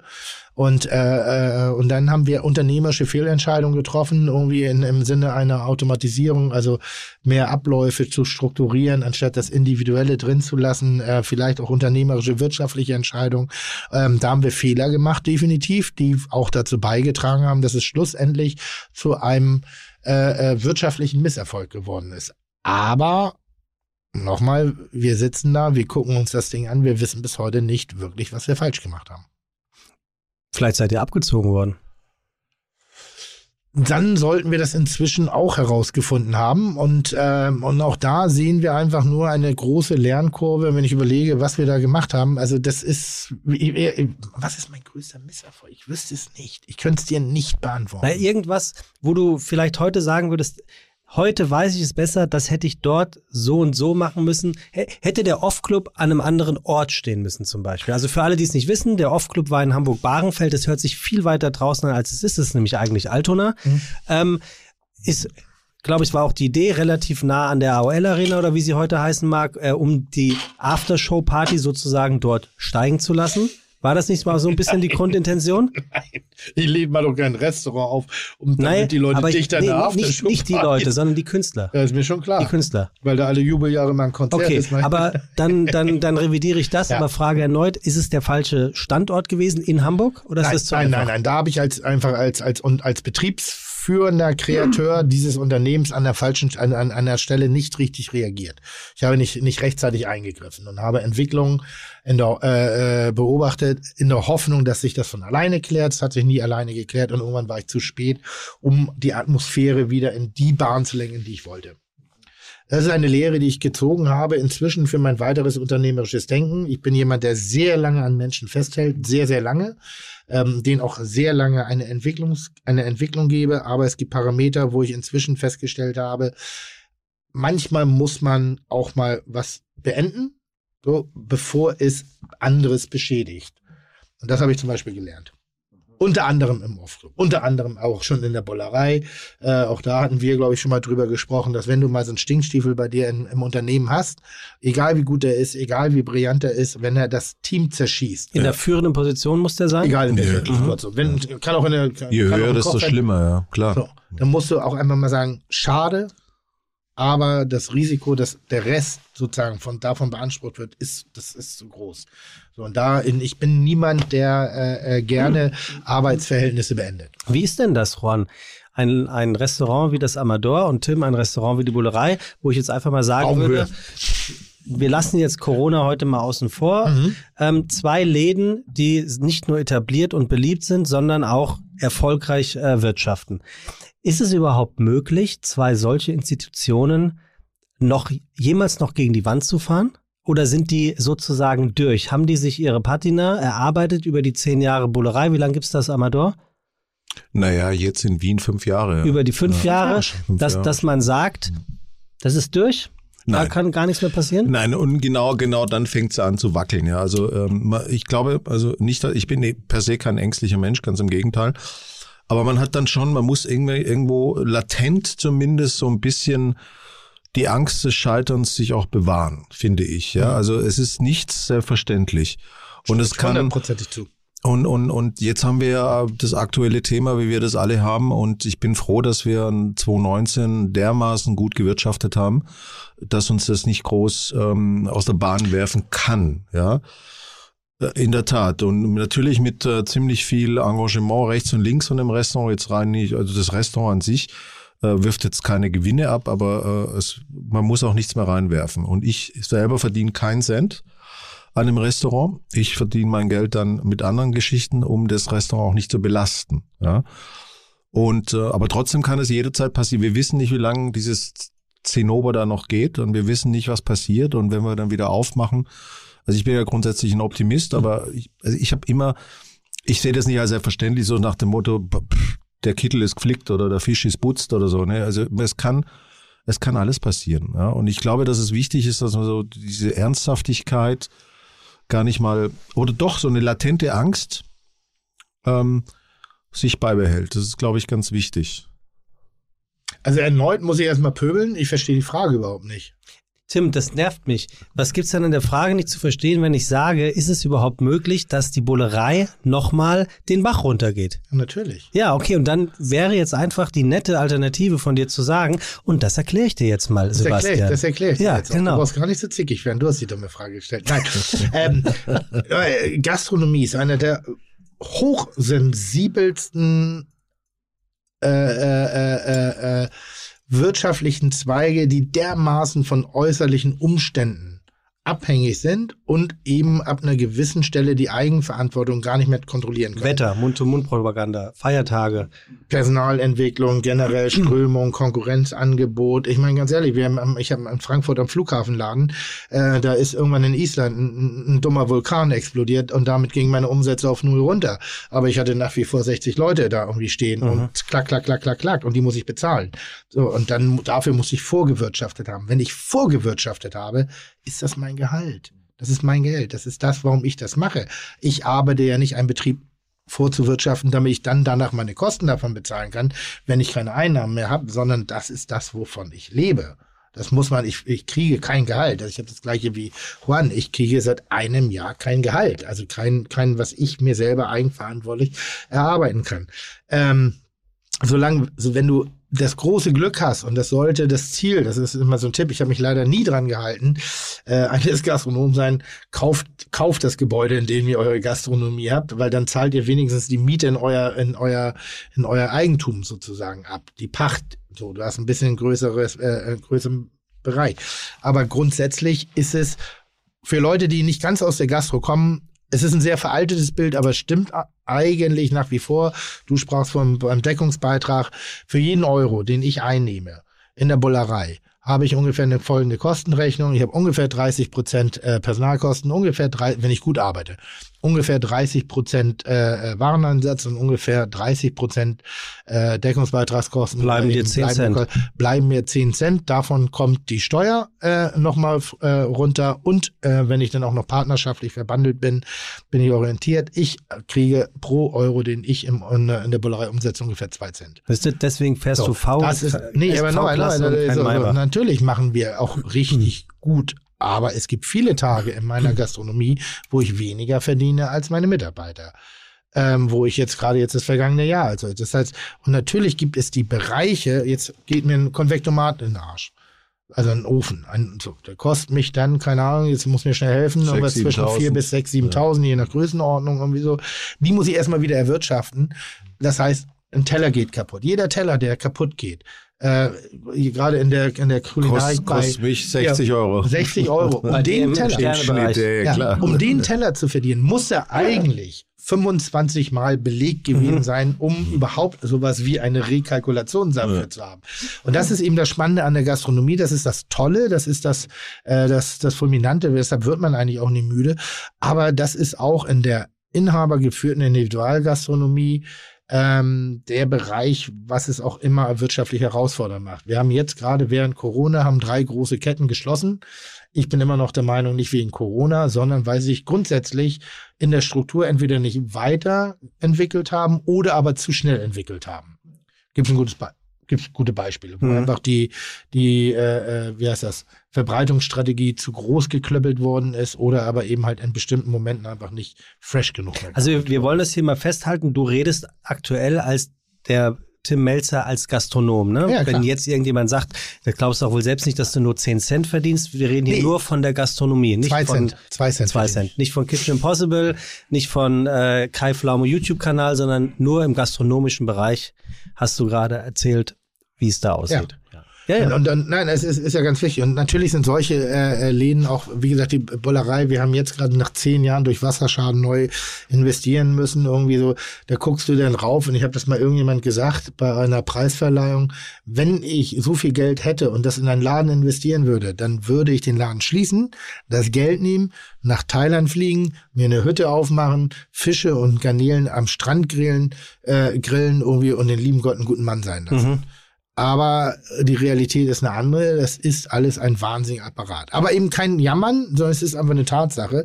Deshalb, wenn da eine Flasche Wein für 40 Euro verkauft wird, ist es nicht so, dass der, das Unternehmen oder der Betreiber sich davon 38 Euro in die Tasche steckt. Mhm.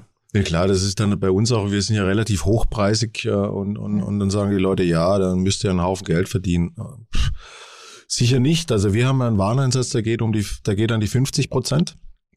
Und da wird natürlich der Deckungsbeitrag viel wichtiger, weil mir von 245 Euro bleibt mir dann die Hälfte übrig, um Personal und Pacht etc. und Energie zu bezahlen. Und bestenfalls äh, haben wir so zwischen zwei und fünf Prozent, aber bei null bin ich auch schon zufrieden. Ja. Es darf halt nichts kosten. Das ist, das ist aber eine große Kunst. Das ist eine große Kunst. Ja. Und ja, also man verdient, man verdient daran nichts. Ja, denkst du, okay, ich lasse da pro Kopf 300, 400 Euro, aber nein. Es gibt dann ja auch so so- solitäre Konzepte wie von dem Kollegen Kevin Fehling, irgendwie, der halt mit seinen zweimal zehn Personen Belegung. Ähm, das, das, das funktioniert. Also das kann funktionieren, das kann auch wirtschaftlich funktionieren, aber es ist ein solitäres Konzept. Es funktioniert nicht alles unter demselben, unter denselben äh, Insignien. Ähm, ich habe gleich eine Frage, ich muss einmal ganz kurz austreten. Und zwar, als Juan sein Amator gegründet hat, haben wir zusammen in Wien in, der, in einer Lokalität gesessen, die ich selber, äh, äh, ich sag mal, mit beraten und betreut habe, im, im Museum für angewandte Kunst, im MAC. Äh, Salon Pavon. Salon Plafond, genau. Plafond. Ähm, dann hat Juan gesagt, er hat die Faxen dicke, jetzt immer dieses gehobene Kochen. Er macht eine ganz einfache Weinbar. Und an dem Abend habe ich gesagt, du Dummsappler, du elender Hund, du so. Aber es war sein Vor, es, war sehr ehrlich gemeint von ihm. Aber hast du Ich jetzt hab's aber auch gemacht. Er hat's ja jetzt ja auch, Ich, ne? Nee, nee, nee, nee. Ich habe ich hab, äh, ich hab ja vorher bewusst auch, dann rief mich die vom Michelin an, ja, was haben sie? Hm, hm, hm. Und er sagt, nee, ich will jetzt keine drei Sterne mehr. Ich möchte machen hier so ein Kreislerei, ein Wirtshaus und wir kochen gut, aber ich will diesen ganzen Zirkus und, und Druck Was war die mehr. erste Wertung? Zwei. Ja, das weiß ich. Selbst Ja, wenn- und das hat Nein, mich- ich das hat meinen wenn, Ehrgeiz wenn, wenn, wenn, wenn Juan Amator einfach oh, ich, ich habe gar keinen Bock mehr auf diesen immer, immer brennen. Also nur mit der Welt eines, ich sag mal, Tiroler Schinkens und Butterbrot-Gedanken Mhm. einen Laden aufmacht, kriegt er halt einfach mal zwei Sterne. Aus dem Nichts raus. Weil er kokettiert? nee, weil er einfach so, weil, weil er wirklich, das, ich glaube ja, diese Nee, wir haben- weil er einfach wahnsinnig gut ist. Wir haben auch, also bewusst dann auch mit, weil ich gedacht habe, okay, jetzt bist du in einem neuen Land, jetzt musst du dich ein bisschen anpassen mit den ganzen, ich müsste auch. Dann Ja, ja, wir beantworte kurz und dann machen wir einen kurzen Und Pipi-Pause. Und, und äh, tatsächlich mit, mit Süßwasserfischen, was für mich ja vorher niemals irgendwo in die Tüte äh, gekommen wäre und so weiter. Und, und, und haben da schon gekocht, aber wirklich, äh, der, der Preis war nur die Hälfte, nicht einmal die Hälfte. Und dann haben wir tatsächlich von null auf zwei Sterne bekommen.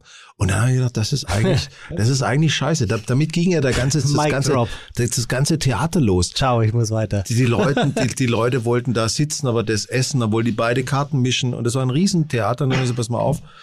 Äh, wir sollten eigentlich wissen, wie drei gehen. Ähm, also Platzkapazität halbieren, Preis verdoppeln und wir geben Vollgas. Haben wir gemacht. Und nach einem Jahr haben wir dann äh, ein Jahr später drei Sterne bekommen. Und seitdem bin ich ein glücklicher Mensch. Wirklich. Wunderbar, dann werdet noch ein bisschen glücklicher, entleert euch. Ja. Ähm, ähm, an die Regie, Lukas, ich werde, das ist jetzt der Moment, wo ich mehr oder weniger live jetzt die Werbung einsprechen werde, denn ich präsentiere heute unseren nächsten Partner für die heutige Ausgabe von Fite Gastro. So.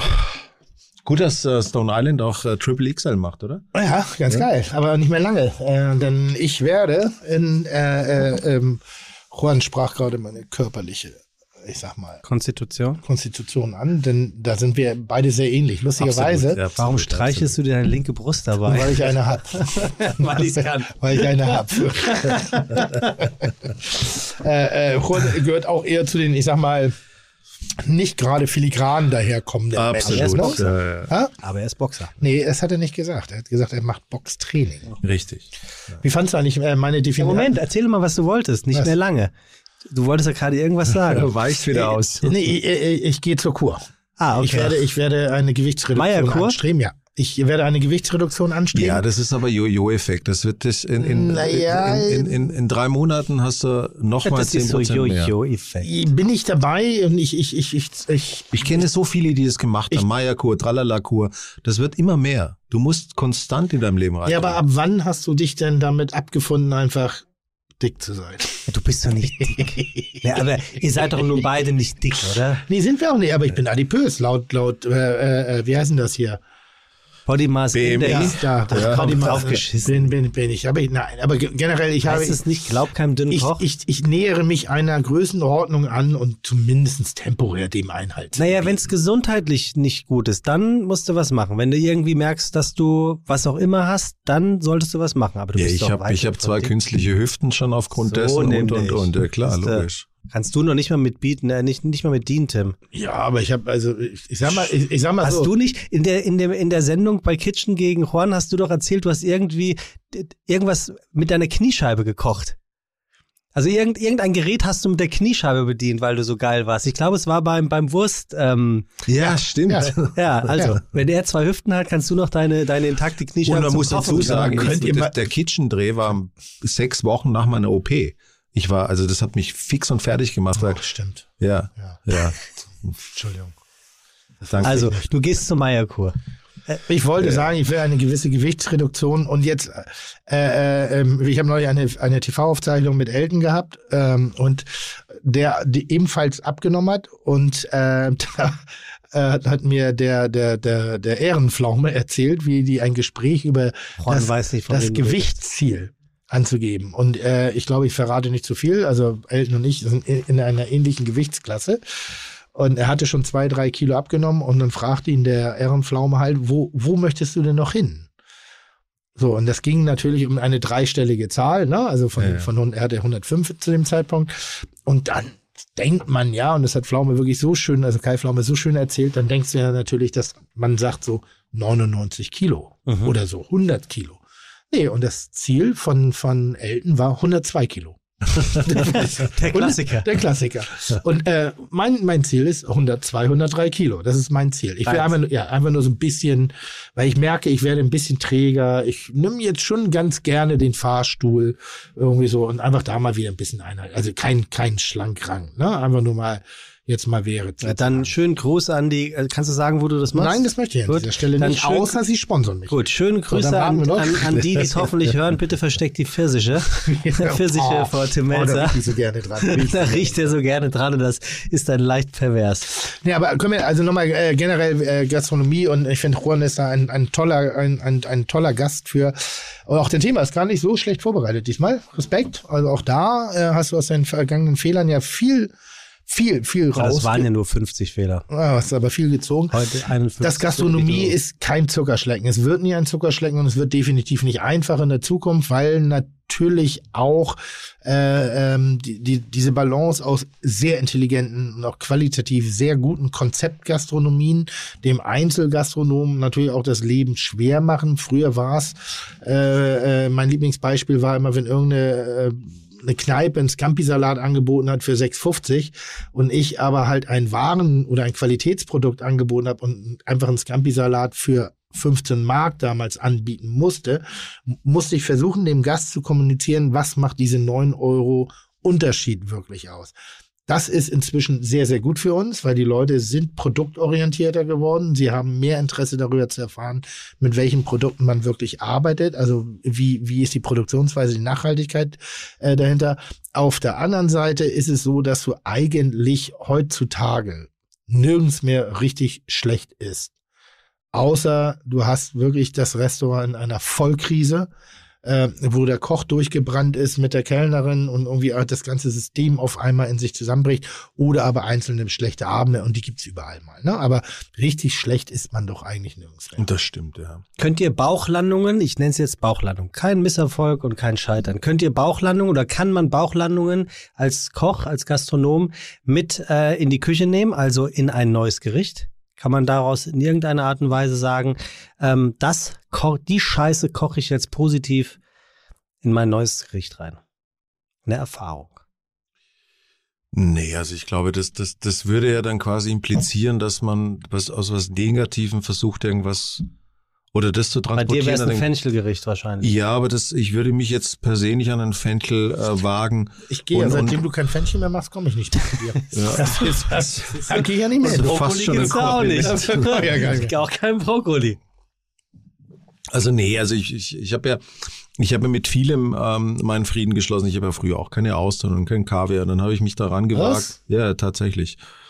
Ähm, auf Sylt musste ich dann Also bei Kaviar Dutzend. kann ich es noch nachvollziehen, äh, bei Austern nicht. Es Weil ich habe ein Gericht von dir gegessen, das war, da war doch, das war Ja, schwerer ja. Austern. Da habe ich, da habe ich im Endeffekt meine Phobie vielleicht. Ach, Mit dem Gericht? Eben, ich habe dann ein Gericht, zwei Dinge, die ich früher nie gegessen habe, Austern und Kaviar, habe ich meine Version draus gemacht, so dass mir das geschmeckt hat, hat auch. Und nach Das wie war vor noch. Unfassbar. Es ist mittlerweile Gericht. auch einer unserer, wie sagt man heutzutage so modern, Signature Dishes. Absolut. Die geeiste Beurre Blanc Ja. mit Kaviar und mit Auster. Ein unfassbar gutes Ja. Gericht. Also das wäre für mich Höchststrafe nachzukochen, weil das ist wirklich so, das, ich habe ja bei dir gegessen Ja. ähm, und habe dieses Gericht gegessen und es gibt natürlich immer noch so ein paar Attribute der, der modernen Küche, wo ich dann immer denke, ja, braucht die Welt nicht, Gelees. Äh, aber äh, die, die, die, die, die Perfektion seiner Kunst hast du in diesem Teller äh, schmecken können. Das war, das war, äh, also ich, ich würde so weit gehen, in der gehobenen Küche für mich das beste Gericht, was ich jemals irgendwo gegessen habe.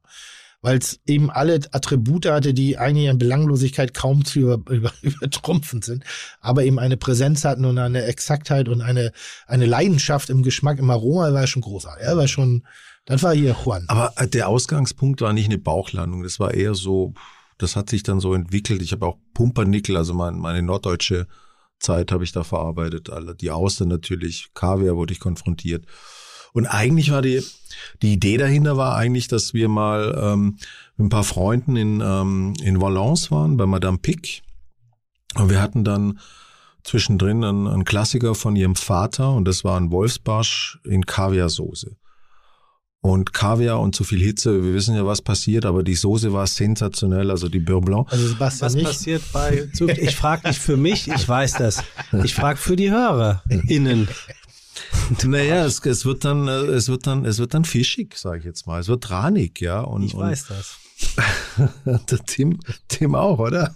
Tim weiß das nicht. Ja, der hat ja nur diesen macht, Tim macht Heringskaviar. Polo. Woher soll ich das wissen? Weil ich esse Kaviar nur direkt aus der Ja, Dose. genau, also ich aus der mach den gar nicht erst heiß. Da, also das nur im das, Pfund. Das, das war so die Herangehensweise, dass ich gesagt habe, okay, es muss doch auch irgendwie, weil dann servierst du auch gerne Kaviar auf Eis und die Austern natürlich auch und dann hast du, alle sagen, ja, die schmeckt nicht mehr nussig genug, also haben wir eine Haselnuss, eine Haselnussmilch gemacht und dann, dann und so, so, so war die Herangehensweise, gar nicht aus der Bauchlandung. Und dann haben sich eigentlich zwei Produkte, die ich vormals eigentlich nicht wirklich gemocht habe, mittlerweile zu meinen Lieblingsprodukten auch entwickelt. Finde ich, ist übrigens eine, ein unfassbar interessanter Weg, was ich auch meinen Leuten ganz oft sage, also gerade wenn wir so Kartenbesprechungen haben und ich möchte sie in eine größere Selbstständigkeit kriegen, dass ich ihnen sage, okay, was, was, was, was mögt ihr gar nicht? So, was, was hasst ihr wie die Pest? Und dann nennen sie Produkte oder Gerichte und dann, sagen, okay, und das ist das erste Gericht, was auf die Karte kommt. Weil du eben genau, und das, was du gerade so Weil schön jetzt widersprichst du ja dem, wofür du mich vorhin tierisch ausgezählt hast. Inwiefern? Warum sollte man etwas, das man nicht mag, auf die Karte packen? Aber jetzt geht es ja noch um einen Denkprozess, den ich gerade versuche zu darzustellen. Okay. Dass man eben sagt, wenn ich was nicht mag, so dann und ich nur die Produkte verarbeite, nur mal da sitzen können, wir reden jetzt hier von High-End, ne? ja, so, klar. und jetzt reden wir davon von Menschen, die ihren Geschmack erst verstehen müssen, die es entwickeln müssen, die nennen können. Viele Menschen wissen gar nicht, warum sie Dinge gerne mögen. Die können es, ja, mag ich halt. So, es gibt oft einen Grund dafür. Und du hast gerade dieses, diese, diese nussige Note genannt, die ja sehr oft bei der Kulinarik herangezogen wird, dass die ja weggeht und deine Idee dann einfach ein Haselnussöl ist so banal wie brillant. Ähm, und, und einfach die Komfortzone zu verlassen, weil es zum, zur Entwicklung der eigenen Kreativität beiträgt und zur stärkeren Definition seiner eigenen äh, äh, Vorlieben. So, man kann sie klarer nennen, weil wenn du, du, es, es fällt einem oft leichter zu sagen, warum man eine Sache nicht mag, das in eine Begrifflichkeit zu packen, als eine Sache, die man mag.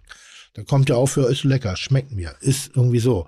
Und dann kommt, kommt aber, was magst du denn nicht? Doch, da muss ich sofort daran denken, dann habe ich sofort diese Assoziation, krieg Brechreiz und wie gesagt, genau. Und das kannst du positiv umdrehen und packst es jetzt in deine Ja, man muss Gerichte schon, den, den, also wichtig ist da in so, in, so einer, in so einer Geschichte, wenn wir dann ein neues Gericht oder wenn dann irgendwas entsteht und man kann das eh nicht wirklich kontrollieren, äh, ist die Frage immer, warum mag ich das nicht? Du Ja. hast du vollkommen recht. Und beim Kaviar war es immer so, ich, ich war das noch von früher gewohnt, wo er tatsächlich noch nussig war und nicht mehr fischig etc. Bei der Auster war es immer so diese Glibbrigkeit. Also was haben wir gemacht? Wir haben die Auster in Alufolie gepackt und in der Schale und im eigenen Saft gegart und dann serviert. Kriegt eine ganz andere Textur, ist eine, ein ganz anderer Geschmack und so würde ich zwei Dutzend essen Mhm. davon. Also ich habe dann schon versucht, was, was willst du damit eigentlich erreichen? Ich, ich, will's, ich versuche es zumindest besser zu machen. Ist ein bisschen so wie, also was er da umschreibt, ist ein bisschen, also wir sind ja, oder ich zumindest in meinem Alter, wo der Hodensack beim Baden oben aufschwimmt. Und wenn man den jetzt sozusagen mit, mit, mit etwas kälteren äh, Wa- Wassern sozusagen wäscht, dann zieht er sich ein bisschen zusammen und hat ein bisschen wieder so die Präsenz eines, eines, eines 20-jährigen Zuchthengstes. In Anführungszeichen. Und das gleiche passiert andersrum bei der Auster, die ist halt im kalten Zustand eher so ein labbriges Ding und dann kommt ein bisschen Hitze, dann zieht sie sich ein bisschen an und dann ist genau dieser leicht angestufte Moment und dann ist es wieder geil. So, was? Ja, ich finde das sicher. Ich habe gerade überlegt, was passiert, wenn man deinen Hodensack mit Alufolie dann einlegt. Welche Reaktion es dann ist. Da bräuchte viel Alufolie, glaube ich. das, das hast du nett gesagt. Also, also, also wäre mal eine interessante und eine, eine Variante der Aluhutträger mal andersrum und das könnte eine, eine Zielgruppe sein, in die ich mich, da, in der ich mich vielleicht Du wohlfühle. gehst nach der Meierkur einfach noch in die Eierkur und dann kannst du das da vorschlagen. Alu. Ähm, wir haben, Ja, mach weiter. haben, nee, sag mal, Nee, ich finde den Gedanken gerade ganz interessant. was Eier in Alu. Ja, aber, aber weißt du, was das Unangenehme dahinter ist? Und ich hoffe, dass wir das schneiden. Nein, Nee, ist gar keiner- ist keiner in der Regie, keiner mehr da da. wird nichts geschnitten. Ist ja, dass Alu, also Aluminiumfolie und Zahnfüllung sich oft nicht miteinander vertragen. Ja, oh, unangenehm. Ah ja, jetzt weiß ich. Okay. Grüße nach Köln. So, ähm, wir, haben, wir haben eine Frage bekommen von Zuhörern, lieber äh, Juan und Tim. Du, wenn du so ein, so ein, so ein gammeliges Kaugummi in der Tasche hattest ist und, und das so ein bisschen angefeuchtet ist oder so eine Ablage vom Auto und dann, und dann pulst du so die Alufolie ab und denkst, du hast aber alles auch nicht immer. Hä? In dem guten alten. Und dann, und dann pulst du es so ab und dann denkst du, du hast es geschafft. Und dann kraust du so dreimal und ding. Ja. Das ist aber auch wirklich nur so ein, so ein, du musst alles genau falsch machen, es muss alles passen, damit es scheiße ist. Also Alufolie am Hodensack halte ich gar nichts von. Wie teuer ist eine Erstausstattung von einem Restaurant? fragt ein Hörer, äh, der sich gerne selbstständig machen will, aber Angst hat zu scheitern. Sehr gute Frage. Ja, extrem gut. Also Das ist eigentlich von, von mir die Frage. Ich dachte nur, bevor sie scheiße ist, sage ich, kommt von einem Hörer. Eine sehr gute Frage. Na, das äh, von von bis. Also äh, es gibt da es gibt da so ein so ein so ein so ein Richtwert, wo man sagen kann, machst du ein Restaurant auf, äh, musst du zwischen 10 und 20.000 pro Gast investieren, um nicht gleich wieder zumachen zu Pro müssen. Gast. Pro Gast, also pro Sitzplatz.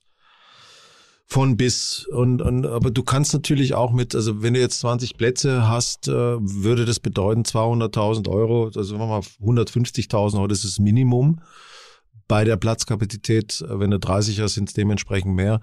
Und, und dann nach oben natürlich keine Grenzen. Aber alles, was dann, also ich gehe dann anders her, was darf die denn kosten, diese Ausstattung, um nicht in zwei Jahren wieder zumachen zu müssen? Ja. Und da gibt's einfach so eine Regel, wo du sagst, okay, so 10, 15, maximal 20.000 pro Sitzplatz. Alles andere wird schwierig. Also wenn man das, wenn man keinen kein Mäzen im Rücken hat oder einen Sponsor. Mhm. Ja. Tim? Äh, äh, hätte ich so dezidiert gar nicht beantworten können, aber also man hat immer so ein paar Richtwerte in, in seiner Welt, von der man aus losgeht. Und du kannst einen Sitzplatz in der Tat ungefähr mit 10, 15.000 war es bei mir anfänglich im äh, in meiner Erstkarriere sozusagen, in meinen ersten Restaurants, Das dass ich genau, Haus, oder? genau, dass ich in den Parametern gearbeitet habe. Wenn du äh, Existenzgründer bist, und jetzt wird's echt schwierig, empfehle ich lieber eine bestehende Konzession, einen bestehenden Laden zu übernehmen und nach seinem Gusto zu variieren. Ähm, da kommst, weil heutzutage geht so viel Geld dabei drauf, überhaupt die Grundlagen für eine Gastronomie in ein, eine Räumlichkeit einzubauen, drauf, die normalerweise äh, auch in Blattgold hätte umgewandelt werden können. Also ich habe einen kleinen Laden an der Alster irgendwie und die Summe, die ich dort ausgegeben habe, ich glaube, es waren knapp 400.000 Euro nur dafür, dass ich überhaupt Gastronomie hab machen dürfen, ohne einen Herd, ohne eine Fliese, ohne einen, sondern einfach nur die Grundstruktur. Das ist, da sind die Auflagen unfassbar hoch geworden irgendwie. Es ist, es, es ist auch cleverer, dann mit dem Hauseigentümer dann dahingehend das auszumachen, dass er das komplett ausstattet Ja. und dass das über die Pacht letztendlich äh, für den für den äh, für den Investor, also den Immobilienbesitzer refinanziert wird, ja. Und weil wenn dann irgendwas daneben geht, haben beide was davon. Er hat ein, ein bestehendes Restaurant, wo er jemand anders reinpacken kann, und du hast nicht die Schulden an der Backe, ja. Aber was du sagen kannst, Ausstattung pro Sitzplatz, das ist immer noch ein Wert, der nach wie vor eine gewisse Gültigkeit, 1000 bis 1500 Euro. Bedeutet, wenn die Küche steht, wenn die Wand steht, wenn der Tresen steht, Porzellan, Tischdecke, Besteck Ja. und so weiter und so fort. das, ja. das, das ist ungefähr, was dich das kostet, einen Stuhl hinzustellen, einen Sitzplatz, einen Tisch, ein Besteck, ein, äh, eine, eine sozusagen dauerhafte, Mhm. einen dauerhaften Betrieb, der dann auch funktional ist. Da bist du damit ganz gut auf. Geht, geht billiger, sieht man dann auch deutlich. Ähm, ist ja wirklich abhängig davon. Es gibt aber auch äh, Läden, die machen halt mehr. Okay, und dann gibt's ja Menschen wie euch, ihr habt nicht nur ein oder zwei Restaurants oder die Raues oder die T-Dux dieser Welt, die neun, zehn, elf Restaurants haben.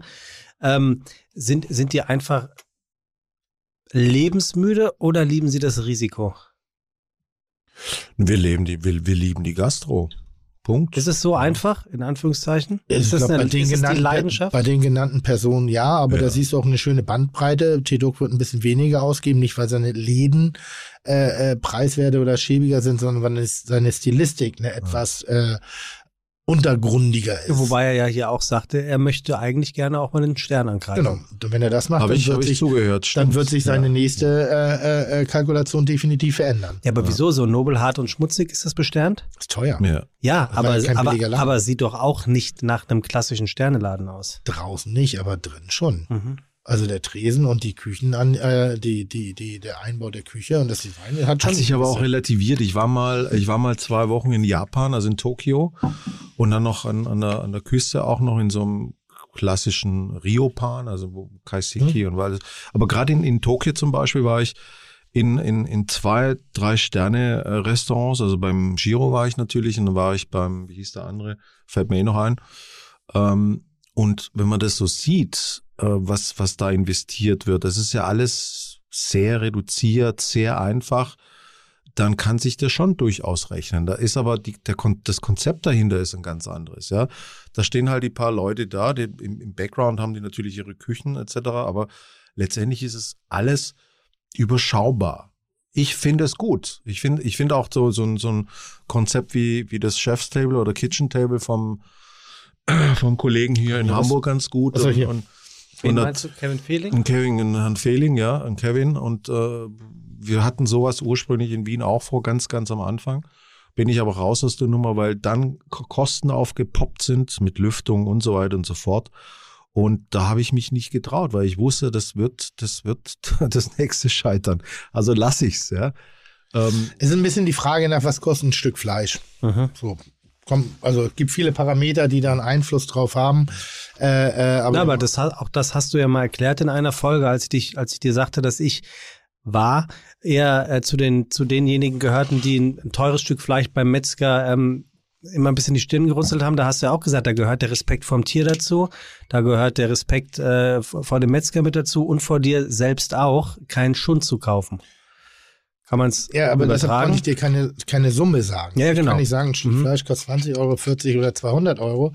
Äh, ein Stück Fleisch kostet das, was es kostet. Und es geht nicht billiger. Es macht keinen Sinn, es billiger zu machen. Und ähnlich ist eine Grundausstattung eines Restaurants, ähm, kannst du so oder so machen. So, es geht, gibt viele Wege, die nach Rom führen. Es wird nur, eins kann man auf sicher sagen, teurer als er glaubt.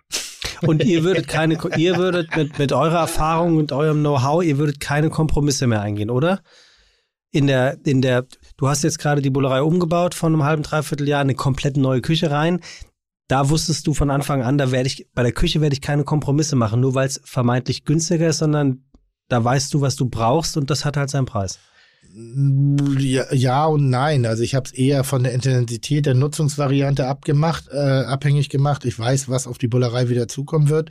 Ich, ich weiß über das Personalwechsels, äh, äh, Wandels. Also da brauchst du halt Geräte, die einiges aushalten. Das ist einfach in den großen Betrieben so. Und äh, wenn ich jetzt einen kleineren Laden hätte, ich bin nach wie vor der Meinung, dann, wenn eine Gasflamme da ist, eine Gasflamme, egal wie teuer der Herd drumherum ist. Ich koche auf Gas. So, äh, müsste ich jetzt auf Induktion oder bestimmte Gerätschaften zurückgreifen?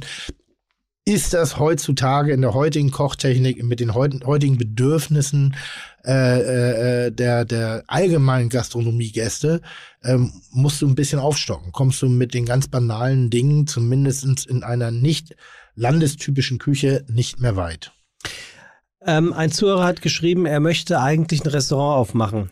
Hast du schon gesagt? Ja, wir, was, was wird die Frage, die daraus noch entstanden war, ist, was ratet ihr ähm, Azubis aktuell? Was was, Ja, ich hab's gerade gemerkt. Was würdet ihr Azubis raten, ähm, jetzt in der Krise zu tun, die eigentlich äh, sich dafür entschieden hatten, eine Kochausbildung zu machen? Oder was ratet ihr Menschen, die eigentlich vorhatten, ein Restaurant aufzumachen?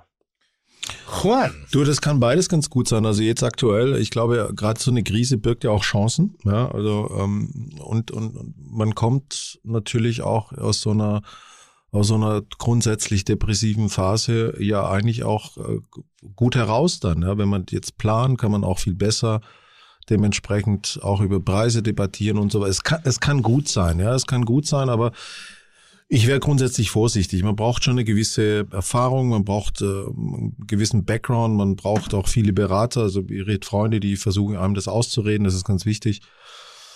Ich, ich, ich, ich, ich wäre vorsichtig. Also ich, ich, jetzt aktuell wäre ich vorsichtig. Es kann gut gehen, kann aber natürlich auch nach hinten losgehen. Ja. Äh, b- b- ich, Hast du eigentlich einen Zweitnamen? Bitte? Hast du einen Zweitnamen? Nee, warum? Nö, ich, hätte, ich hatte gerade das Bedürfnis, dich mit Zweitnamen anzusprechen. Ist das so? Ja, weißt du auch, ich frage mich nicht warum. Du hast mich gerade so angeguckt und angenommen, du würdest jetzt Roland heißen, hätte ich gesagt, Tim Roland Melzer. Was sagst Nee, du denn nee dazu? ich, ich, ich glaube, das ist, weil ich so eine, eine Souveränität gerade ausschreite, dass du so, so ein Karl Theodor auf der Zunge hast. ja, genau. Weißt du, du, glaubst einfach, dass ich aus, aus gutem Hause komme. Ja, Dann komme ich nicht. sag einfach. Äh, einfach beantworten. ich habe auch keine längere Form meines Namens. Es ist bei drei Buchstaben geblieben. Der eine hat einen mit 10, der andere 10. genau. Äh, ich, ich sehe es ein, ein, ein, ein bisschen wie, ne, eigentlich sehe ich es genauso wie Juan. Ähm, ähm, die Phase jetzt gerade birgt eine ganze Menge Chancen. Und zwar, weil du sehr deutlich vorgeführt bekommst, dass das Angebot alleine nicht ausreicht, dass auch die Gastronomie eben von wahnsinnig vielen Faktoren von außen mitbestimmt wird. Normal, früher war Lage, Lage, Lage, Lage, Lage. Ähm, da gibt es jetzt ein paar Ausnahmen irgendwie so, aber darauf sollte man sich nicht berufen. Also wenn, wenn ich wirklich unsicher bin und nicht von vorne, die, von vornherein die Bereitschaft habe, auf die Schnauze zu fallen. Also ich sag mal, äh, vielleicht auch die eine oder andere Fehlentscheidung. Würde ich momentan abraten, eine Gastronomie zu öffnen, weil du sie nicht in den normalen Markt öffnest. Soll heißen, wir sind gerade noch in einer Phase dessen, dass wir A geschlossen sind. Wenn wir öffnen werden, wird es dazu kommen, dass wir mit weiteren Einschränkungen arbeiten, Mindestabständen, Hygieneschutzwände, Hygienekonzepte, gegebenenfalls Sperrstunden, Alkoholverbote etc. Und von vornherein mit einer angezogenen Handbremse in was einzustarten, wo ich in eine Präsenz rein möchte, das, dann würde ich lieber ein bisschen warten oder aber mein Konzept ist genau darauf aufgebaut, dass ich sage, ich komme mit 1,50 Meter Mindestabstand klar, ich komme damit klar, aber es muss funktionieren. Aber du musst dir bewusst sein, dass auch wenn die Öffnung wieder kommt, sie wird nicht mit der Freiheit, mit der Freigeistigkeit der ehemalig gelernten Gastronomie zu tun haben. Da werden wir mindestens noch ein Jahr lang mit zu tun haben. Das kann ich mir anders, würde das in meiner Welt nicht funktionieren. Also wir reden immer vom Öffnen, Öffnen, tun denn so, als ob alles wieder wieder wieder fein ist, aber wir werden ja nicht öffnen unter Nein, und, und, Normalbedingungen. und auch gerade die Gäste werden dann auch nicht zwingend äh, eine neue Öffnung folgen, sondern eher äh, dahin gehen, wo sie vorher auch schon was sie waren. vermissen. Genau, Und weil sie, ja, wollen. Gott sei Dank natürlich und und und und wo sie auch wissen, ähm, was was die erwartet, bevor sie dann irgendwelche neue Risiken eingehen. Also ich glaube, dass, dass der Gast nach dem Lockdown, wenn es wieder ein bisschen entschärft wird, ähm, also er wird tendenziell zu seinen alten Traditionsrestaurants hingehen und nicht irgendwie äh, auf irgendwie auf auf gut Glück irgendwas Neues ausprobieren, glaube ich Ja. nicht. Aber auf Ratschläge äh, im Allgemeinen würde ich wenig hören. Ich würde äh, zuhören, aber wenn ich nochmal, wenn ich eine Idee habe, einer Selbstständigkeit zu folgen, und ich glaube daran, ähm, dann würde ich mich absichern und ich würde mich informieren und würde auch einen Filter einschalten und würde auch gucken, Mensch, ist da irgendwas, was mir, was vielleicht mich sogar bestätigt in meinen Zweifeln, dann kann man diese Punkte nochmal äh, separat bearbeiten, aber auf kluge Ratschläge von Tim Melzer und Juan Amador oder anderen Idioten äh, zu hören, halte ich nicht für sonderlich äh, äh, fördernd. Ich hab, wir haben jetzt gerade in Hamburg ein schönes Beispiel. Donuts. ja. Eppendorfer Baum. Ist das neu? In dem, ich habe es jetzt hier in der Schanze gesehen. Ich- es ist- Donuts. Es, ach, in der Schanze auch? Ja, ist niemals hätte ich gedacht, dass Nee. Donuts nochmal in Also- irgendeiner Form eine Relevanz bekommt. Es hat einen Laden hier auf. Donuts Princess oder irgendwie sowas? Ja, ne? und, und, und geil gemacht. Mhm. Grell, bunt, laut, aggressiv in einer Lage, wo ich denke, da, da geht keiner hin, um irgendwas zu kaufen. Und da stehen die Leute Schlange, weil die gutes ist, Storytelling haben, weil es keine, Zeit ist keine Corona-bedingte Schlange. Es ist wirklich Ja. eine asoziale Berghain-Schlange. Und ich feiere das Also, ab, weil ich, in denke, geil, da muss irgendjemand, muss da was Geiles gemacht haben, eine geile Idee haben und ich bin, äh, äh, stell, würde mich jetzt mental da vorstellen und den Leuten Applaus Wo ist das geben. in der Schanze? Hier, Steinstraße. Ach, tatsächlich. So, wirklich, ich würde Applaus geben und würde wirklich sagen, ich habe es noch nicht probiert, das Produkt ist mir eigentlich auch egal, weil einfach die Geschichte mich jetzt schon so abholt und weil ich das schon so geil finde, dass sie, weil sie sich monothematisch in einer, in einer Klarheit äh, äh, auf dem Markt präsentieren, da brauchen die uns beide hier überhaupt nicht. Aber was ist denn die Klarheit? Ein, ein Donut, Ein Donut. der gepimpt ist? Ein Donut. Das langt schon als Klarheit? Scheinbar ja. Und das ist ja geil. Es ist, es ist, no, das ist, äh, Donut ist bei mir seit Dunkin' Donut komplett versaut. natürlich. So, da muss ich schon echt ein, ein, ein so früher London Piccadilly Circus, äh, äh, da sind wir, mein bester Freund Frank hat da immer gejobbt und äh, wenn dann da der Boden gewischt worden ist, haben wir versucht, irgendwie nochmal zwölf für, für zwei zu kaufen, damit du ordentlich viel, ich sag mal, Kohlenhydrate, Füllmaterial in, in, in, im, im Bauch hattest. Ähm, aber ansonsten hat es mich nie getriggert. Aber das triggert und das ist gut. Ja, und dann das Meinung. auch, das spielt auch die, äh, die Lage. Nee, früher nicht. überhaupt nicht. Ich glaube, wenn du eine, eine Philosophie hast, die du transportieren kannst, wenn du eine Qualität hast, die du dann, also egal in welchem Bereich jetzt, die du dann erfüllst, ist die Lage uninteressant. Am Anfang in Wien, wo ich dann ähm, geplant hatte, da in den 19 zu gehen. 19 ist ein wunderschöner Bezirk, aber ist halt natürlich äh, ist Vorstadt letztendlich. Ja, So was wie Blankenese von Berlin. Kannst du nicht machen, das ist zu weit weg. Dann sage ich, Leute, wenn wir hier geil kochen, dann könnt ihr auch mal 25 äh, oder 20 Minuten mal hierher fahren. Ja? Ich will nicht da in das, äh, Ja, in, aber in die das ja Zentrum. hier. Ja, schon, aber dann, äh, ich, du, wenn du 300, 400 Euro an einem Abend ausgeben kannst, dann kannst du auch 12,50 Euro fürs Taxi leisten. Ja. Also die Ausrede, die, die, die hält bei mir nicht. Vor allen Dingen ist es ja auch ein ganz interessanter Gedanke, ähm, nur in der Regionalität zu denken. Hm. Macht Sinn, also nur in der Nachbarschaft, dann habe ich ein Nachbarschaftskonzept. Aber drei Sterne ist kein Nachbarschaftskonzept, muss man auch sagen. Also das ist ja nun, da ist ja schon, da kommen Leute weltweit, reisen an, um diesen Genuss zu erleben. So. Also ich bin aus, ich bin aus Hamburg nach Wien geflogen, um da essen zu gehen. Wie ist denn das? Jetzt werden ja gerade ganz aktuell die Sterne äh, von Michelin äh, äh, verliehen. Wie ist denn das messbar eigentlich durch die Pandemie? Also ein paar Wochen und ein paar Monate konnten die besternten Restaurants offen haben, um getestet zu werden. Aber wie werden denn in diesem Jahr, kann man das überhaupt ernst nehmen, wie die Sterne verliehen werden? Ich glaube, da ist, da ist, äh, das, also, also Eis ist sowieso schwierig messbar und dann kann mir natürlich auch keiner erzählen, dass alle Restaurants dementsprechend getestet wurden. Auf der anderen Seite muss ich sagen, man kann, man kann das gut und schlecht finde ich. Ich habe mich noch nicht entschieden. Aber grundsätzlich finde ich es gut, dass ein, ein Führer dann auch in so einer schwierigen Zeit äh, ein bisschen solid, solidarisch sich verhält. Und aus dieser Brille oder von dem Blickwinkel auch aus betrachtet, finde ich schon, dass es eine Gerechtfertigung hat. Ich meine, es findet ja auch die Champions League statt, äh, es findet das und das statt, natürlich nicht so wie vorher, aber es findet statt und ich glaube, dass sich viele, die sich, die vorher sowieso schon hoch bewertet waren, sich äh, mindestens genauso, wenn nicht sogar noch mehr angestrengt haben. Ja. Also würde ich auch sagen, weil der Stern per se ja eine Leistung für Vergangenes ist. Und äh, wenn du dieses Vergangene nicht hast machen können, dann gilt die Vergangenheit des Vorjahres. Und ich finde nicht, dass man in irgendeiner Form derzeitig ein Restaurant, was noch besteht, was unter denselben äh, äh, Konstitutien da irgendwie arbeitet, auch nur ansatzweise abwerten sollte. Was ich schwierig finde äh, persönlich ist, wenn jetzt äh, was ist, nee, äh, wer war es denn so? Gab so wahnsinnig viele neue Einsterner. Ganz, ganz, ganz, ganz viel. Ich glaube 23. Ja, in Frankreich, in. Frankreich, Frankreich? In, in England auch, Great Britain war, Stimmt, England ja, war es, England. zweimal drei Sterne, zwei Mädels, waren die großartig, ja. So klopp, klopp, klopp, klopp. Und da dachte ich, krass, wie haben die das denn gemacht in den vier Wochen? Die Eröffnung, die uns zur Ja, eben. Verfügung Also aber nochmal, da, äh, wegen dieser einen Phase braucht man das System nicht in, in Frage stellen und ernst nehmen muss man es nach wie vor, weil das wäre despektierlich all den Leuten gegenüber, die seit Jahren konstant arbeiten.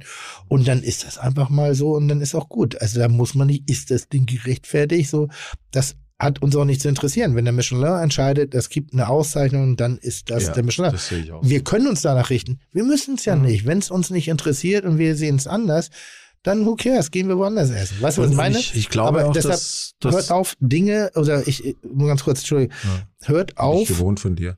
ja, Entschuldige, wirklich, aber hört doch auf, Dingen, denen man nicht 100%ig zustimmt, vorschreiben zu wollen, wie sie es anders machen müssen, damit man selber in die Gnade gerät, diesem Konzept zuzustimmen. Verstehst du, was ich meine? ja, ich verstehe, was du meinst. Ja, und unabhängig davon wurden die äh, Restaurants, die jetzt zum Beispiel gerade in England so hochgewertet wurden oder auch in, in, in Frankreich, ja letztes Jahr auch schon äh, besucht und, und getestet und, und jetzt hat man halt nochmal einen Test gemacht, die haben sich verbessert. No, na, das ist, ich finde es super. Ja. Gerade in so einer Zeit auch mal ein Zeichen zu setzen, dass es, dass es weitergeht. Und dass es am Stammtisch immer zerredet wird und andere Leute natürlich eine andere Einstellung dahingehend haben, äh, ist okay, aber die Entscheidung trifft ja der Michelin, nicht wir. Ja. Das ist ein bisschen so, als wenn du, keine Ahnung, in einen Horrorfilm gehst und irgendwie hinten rausgehst und sagst, ja, aber war mir zu wenig Vögelei. Ja. Dann geh in einen Pornofilm. Weißt du, wenn du einen Horrorfilm... Der kann auch Horror sein. ja, aber dann, was soll das? So, wenn, wenn du was anderes haben willst, geh woanders hin, aber ändere doch nicht den Horrorfilm. Mhm. Und nicht, dass ich dein Restaurant als Horrorfilm bezeichnen würde. Ja. Außer der kleine Moment, wenn die Rechnung kommt. Aber die Terrasse ist geil. Die, war geil. Hast du jemals eine Rechnung bekommen? Schön. Das möchte ich jetzt. Toll. Hast du jemals eine Rechnung bekommen? Entschuldigung. Aber man muss dazu sagen, dass meine, dass meine Jungs und Mädels. Ja, aber Weil ich gebe er- immer, das aber ich würde dir bei er hat- Frauen er nie hat- er passieren. hat- Ich, er hat- ich er hat gebe dermaßen- Trinkgeld. Er hat dermaßen fürstlich Tipp gegeben, dass Ja. alle gesagt, das können wir nicht annehmen. Und also, wenn Tim Melzer sagt, ihr nehmt das an, dann nehmt ihr das an. Also ich Punkt. gebe immer Trinkgeld. Ja, das- ja, das- und, das- und zwar, sagen, er das hatte nicht genug das Bargeld dabei und hat das mit Kredit, also ich, ich sag die Summe nicht, aber die war fürstlich. Ah, ja. toll. Ja, das ist er- schön. also er, du Depperter, wenn ich dich einläden, dann gibst du Tipp, wo, wo, wo kommen wir da hin? Ja? Und da habe ich Toll. eine ganz klare Haltung, ich kann es mir leisten. Und ich schätze die, die Geste, aber lad lieber jemanden von meinen Leuten ein, lad jemanden oder lad dann Leute und, und ich finde, das ist auch die, der, der gegenseitige Respekt. Ich habe auch Die deine, gegenseitige hab deine, Wertschätzung. dein ganzes Team habe ich eingeladen. Das musst du nicht machen. Das habe ich aber. äh, es endete allerdings auch dann, war ein Freund bei mir neulich irgendwie äh, auch mal, was ist neulich, aber es war unmittelbar im Anschluss Freunde von mir bei dir zum Essen und ich hatte dir ein, ein, ein, ein Geschenk gemacht und das war aus der äh, Kitchen Impossible Sendung, ich weiß nicht mehr. Und das war dein einziger Post, um mir sozusagen Wertschätzung entgegenzubringen. Who the fuck is the fuck, der Sascha, Sascha war es, ja. genau. Aber ganz ehrlich, solche Freude brauchst du auch nicht. Ach stimmt, ja, okay, alles klar, verstanden. Es ist bei uns auch Ähm. nach wie vor jeden Tag prominent auf dieser, auf dieser Wall of Fame. Walk of Shame. Wall, Wall of Wall of Who. Ja. Ähm, es gibt eine Zuhörerin, die Ja. hat äh, ein riesengroßes Problem. Sie ist gescheitert und sie scheitert immer wieder und sie hofft, dass ihr äh, helfen könnt. Karamellisieren. Sie scheitert immer wieder am Karamellisieren. Was karamellisiert sie denn oder was will sie denn karamellisieren? Ist Karamellisieren nicht einfach ein Vorgang? Also, dass man Zucker in die Pfanne Von der haut? Perspektive von meinem Partner hier schon, von mir aus nicht. Ja, dann erzähl du doch mal, erzähl doch mal das drei Sterne karamellisieren Okay, und, und, und, und, Wie gespannt. läuft denn das? und Tim und, und, Tim, und, und Tim redet vom Pinneberger Ja, karamellisiert. ja, da können wir, ja, ja. können wir noch mal gucken.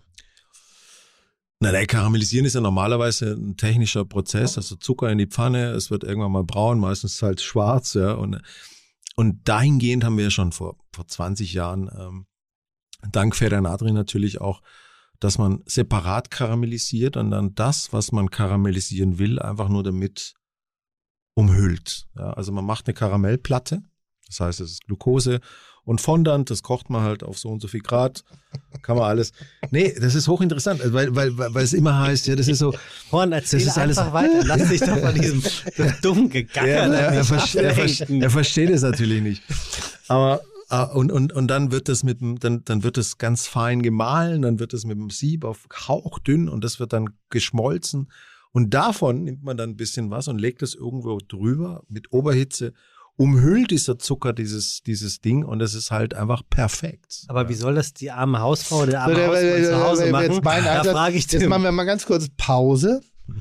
Und jetzt stellen wir uns vor, jetzt geben wir der, der, der, der Leserin und Hörerin äh, die Chance, ein Selfie zu machen, wie ihr Gesichtsausdruck ist anhand der Erklärungsversuche von Ronam oder so.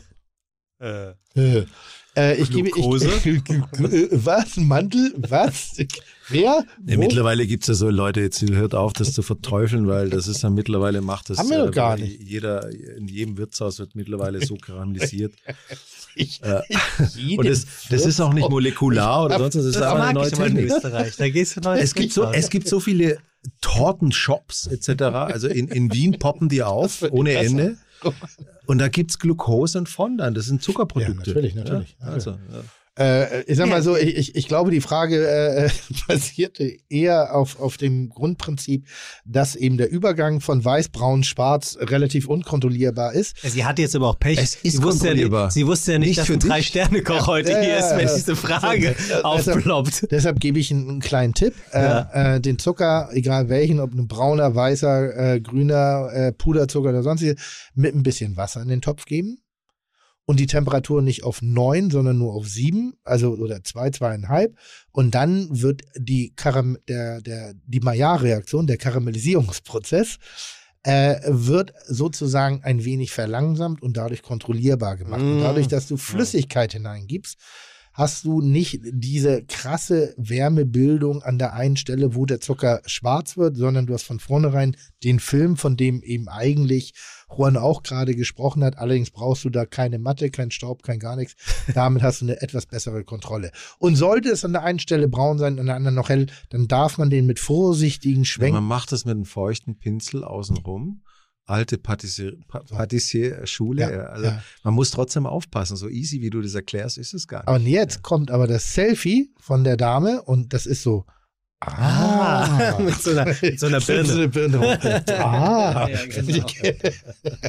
Aber beide Wege, und das ist, äh, äh, ist halt in der Tat, man, man darf nicht unterschätzen, wir kochen nicht mehr wie vor 30, 40, 50 Jahren. Absolut, ja. Sondern die, die, die, die professionelle Küche, die gastronomische Küche hat sich enorm weiterentwickelt und äh, hat eben, das ist auch ein, ein, ein, eine Konsequenz dessen, dass Küchen immer schlanker werden und dass man einfach Kontrolle über das bekommen hat. Man hat Wissen darüber erlangt, warum Dinge sind, wie sie sind. Und das sind halt nicht irgendwelche äh, äh, zusammengekloppten äh, Leute zum Mitreisen gesucht und damit wollte ich die jetzt nicht in irgendeiner Form in eine, eine Richtung drücken, sondern Köche sind absolute Experten heutzutage in ihren Bereichen. Und deshalb ist das, was Juan erzählt hat, ist die fachliche, äh, äh, korrekte und konsequente Umschreibung eines Prozesses, der früher in der Tat so gemacht worden ist, Zucker in Topf, Topf Eis, hat karamellisiert, muss reichen. Mhm. Ja gut, also gut, in diesem Sinne. Könnt ihr jetzt entscheiden, ob ich euch noch eine Frage stelle oder ob wir langsam aber sicher zum Ende kommen? Mhm. Ähm, Tim, damit äh, habe ich dir sozusagen eine Gretchenfrage gestellt, damit Ja. du nicht sagst, wie, wärst schon am Ende? Ja. Ja, also, was willst du? Nee, Wir haben- noch einen Gast, entschuldige, ich bin doch hier gar keine Rolle. Ja, aber doch kaum zu Wort gekommen. Juan, gibt es ein Gericht, an dem du nach wie vor scheitern würdest, wo du sagst, da habe ich keinen Bock drauf, es misslingt mir immer? Ich kann es einfach nicht. Hm. In der Tat, in der Tat die Paella von meiner Mutter.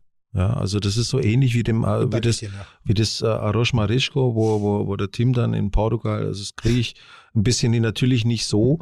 Äh, Bei der Paella ist auch immer, das, das muss man dann auch, das, ich glaube, das muss man im Blut haben und das muss man tausendmal gemacht haben. Der Punkt, wo man dann die Flamme ausschaltet, so dass der Reis unten, da muss ein bisschen angebrannt sein, aber nicht so viel. Und äh, meine Mutter nimmt auch keine Messbässe. Sie weiß, wie viel Flüssigkeit da einfach rein muss, ja. Und die macht das intuitiv und ich versuche das zu technisch äh, nachzumachen und äh, das wird dann eher tendenziell ein Risotto, aber es wird nie eine Paella. Ja? Und, und deswegen habe ich es irgendwann mal gelassen und äh, bin dann einmal im Jahr bei meiner Mutter und sie kocht mir das. das Ner ist- nervt das? in dem Fall nicht, weil ich verehre meine Mutter und äh, äh, ich finde es, ich finde es eigentlich, man muss, man muss auch nicht alles können, finde ich. Es gibt eine Situation, wo dieser Prozess nervt, nämlich wenn der Originalkoch irgendwann mal gehimmelt wird. Äh, also soll heißen, irgendwie so, ist ja eine Tradition und damit verschwindet was. Das Mhm. ist wie so ein, wie so ein, wie so ein Foto, ne, ein Geschmacksfoto. Und das haben wir auch bei uns in der Familie. Da gibt es so zwei, drei Sachen. und das ist weg. Da ist so die Farbe, der um, dieser, dieser gustatorische Umriss ist sozusagen aus diesem Foto entfernt worden, weil man es nie geschafft hat, diesem, diesem Ding sozusagen auf die Schliche zu kommen. Deshalb ist immer meine Aufforderung wirklich an Leute, wenn ihr irgendeinen Menschen habt, der euch irgendwas was ganz Fantastisches kocht, versucht zumindest ein bisschen zu verstehen, ein bisschen zuzuschauen, ein bisschen zu lernen, nicht um es zu kopieren, nicht um es nachzumachen, aber es wird einen Moment geben im Leben, wo diese Person nicht mehr dazu in der Lage sein wird. Ja. Und das ist eine der größten Lücken in meinen Augen, gerade im familiären, freundschaftlichen Umfeld, die, die, die, die sozusagen passieren können. Mhm. Das ist wie der persönliche Geruch, wie das persönliche, ein Foto, ein Gegenstand, ja, aber Essen wird immer, wird immer da bleiben. Aber heißt das im Umkehrschluss, du vermisst den verkochten Fisch deiner Oma? es gibt Dinge, die ich sehr von meiner Oma, ich habe es neulich probiert. Ich habe neulich äh, Rostbeef versucht zu machen wie meine Oma. So, äh, ich weiß, wie ein Rostbeef richtig geht, ne? Wie man's Kerntemperatur, rosa, ohne rot. Meine Oma hat das Ding früher auf 250, 260 Grad angeheizt. Da hat die da Salz, Pfeffer, Senf, höchste Stufe, dicht an der Grillfunktion und hat sozusagen, weil sie hatte keine Pfanne, die groß genug für ein Rostbeef war, hat es in der Grillfunktion sozusagen erstmal verbrannt, also karamellisiert, wie wir sagen würden, umgedreht. Dann hat die das für 20 Minuten geballert, dann Herz ausgestellt und hat es durchziehen lassen. Dazu eine Remoulade, die, die, die, die ich so im, im da ist Apfel drin, da ist Ei drin, da war ein bisschen Estragon? Mayonnaise, Mayonnaise gekauft. Ich weiß nur nicht mehr welche. Ich kaufe inzwischen so eine scheiß Hipster-Mayonnaise, dadurch ist das Gericht nicht mehr so, weil das war eine, ich, also ich gehe fest davon aus. Und wollte dieses, dieses Rostbeef, Bratkartoffel, die waren geil bei mir, aber Remouladen-Erlebnis meiner Großmutter. Ich wollte es wirklich essen. Ich wollte genau diesen Moment haben. Ge hier nichts abgeschnitten von der von der Schwarte oben drauf, schneidest du die am Teller ab, weil sie sagt, bringt Geschmack. Ja. Also nichts Schickes. Und es war so ein bisschen, ja, es war geil. Es war ein geiles Rostbeef, was ich gemacht habe. War noch super, äh, Bratkartoffeln Mörder. Wie machst du die? Hä? Wie macht Tim Melzer Bratkartoffeln? Kochst du vor und dann ab in die Pfanne oder Kocht- machst du die Kocht Tim rohe? Melzer überhaupt noch? Ja, ich koche wahnsinnig Wie viel. du mich gerade schon wieder angeguckt hast, ne? Wenn das die Leute sehen würden und dann habe ich weiter und dann, ah, okay. Nee, weil du es schaffst, wirklich Es hätte so, gar keinen Sinn gemacht, mich gerade fertig zu machen. Es hätte einfach keinen Sinn gemacht. Es war einfach nur so, weil du meinst, Nee, aber, ich, äh, aber, aber, aber, aber, wirklich, du fragst gerade so, ich, ich erzähle gerade, dass ich tollen Beischlaf hatte und du hast gesagt, und wie hast du es gemacht? Ich bin total Wir emotional gerade. Kulinarik-Podcast. Der, der Zuhörer interessiert sich nicht für dein Sexleben, sondern für dein kulinarisches Ja, ich verstehe, Leben. aber ich sage, ich habe gerade perfekte Bratkartoffeln Aber gemacht. wie macht's Du hast Tim das Bild in dem Moment kaputt gemacht. Warte doch mal, Das glaub ich nicht. wenn ich von der Buttrigkeit, von dem Aufgeschwemmt, von der Specknote, von dem frisch gehackten Blattpetersilie, von Salz und Pfeffer aus der Mühle, wenn ich davon erzählt hätte und du sagst so, wie machst du das? Okay, ich habe Kartoffeln gekocht, gepellt in Scheiben geschnitten, in, in Butterschmalz in der Pfanne angebraten, dann habe ich Wunderbar. klein geschnittene Zwiebeln und? Speck da. und schon ist das wie so ein, so ein Bums auf Anleitung. Ich schwöre dir, dass die Zuhörer sich jetzt denken, geil, so mache ich sie jetzt auch. Das hat Tim Melzer so gemacht. Und da möchte ich jetzt gerne Feedback drauf haben. Ja, Hätte dann- man lieber jetzt gerade meine emotionalen dann- Geschichte von meiner Oma weiter zugehört und wäre echten Geheimnissen auf die Spur gekommen? Oder hat man jetzt gerade was gehört, was man auch für zwei Euro im Internet recherchieren kann? Ich sage jetzt einfach mal nichts, weil wir einen Gast haben. Das wird sonst einfach unangenehmer in der Situation. Das wird sehr unangenehm. An dem Punkt. Ich, ich kann das aushalten. Ich gehe dann jetzt. Die scheiß Piefkes, was tun Nee, sie nee, hier? nee, aber wir müssen nochmal, äh, äh, äh, äh, glaube ich, nochmal wirklich unserem Gast Wertschätzung entgegenbringen, was ganz, ganz, ganz, ganz, ganz, ganz, ganz toll ist.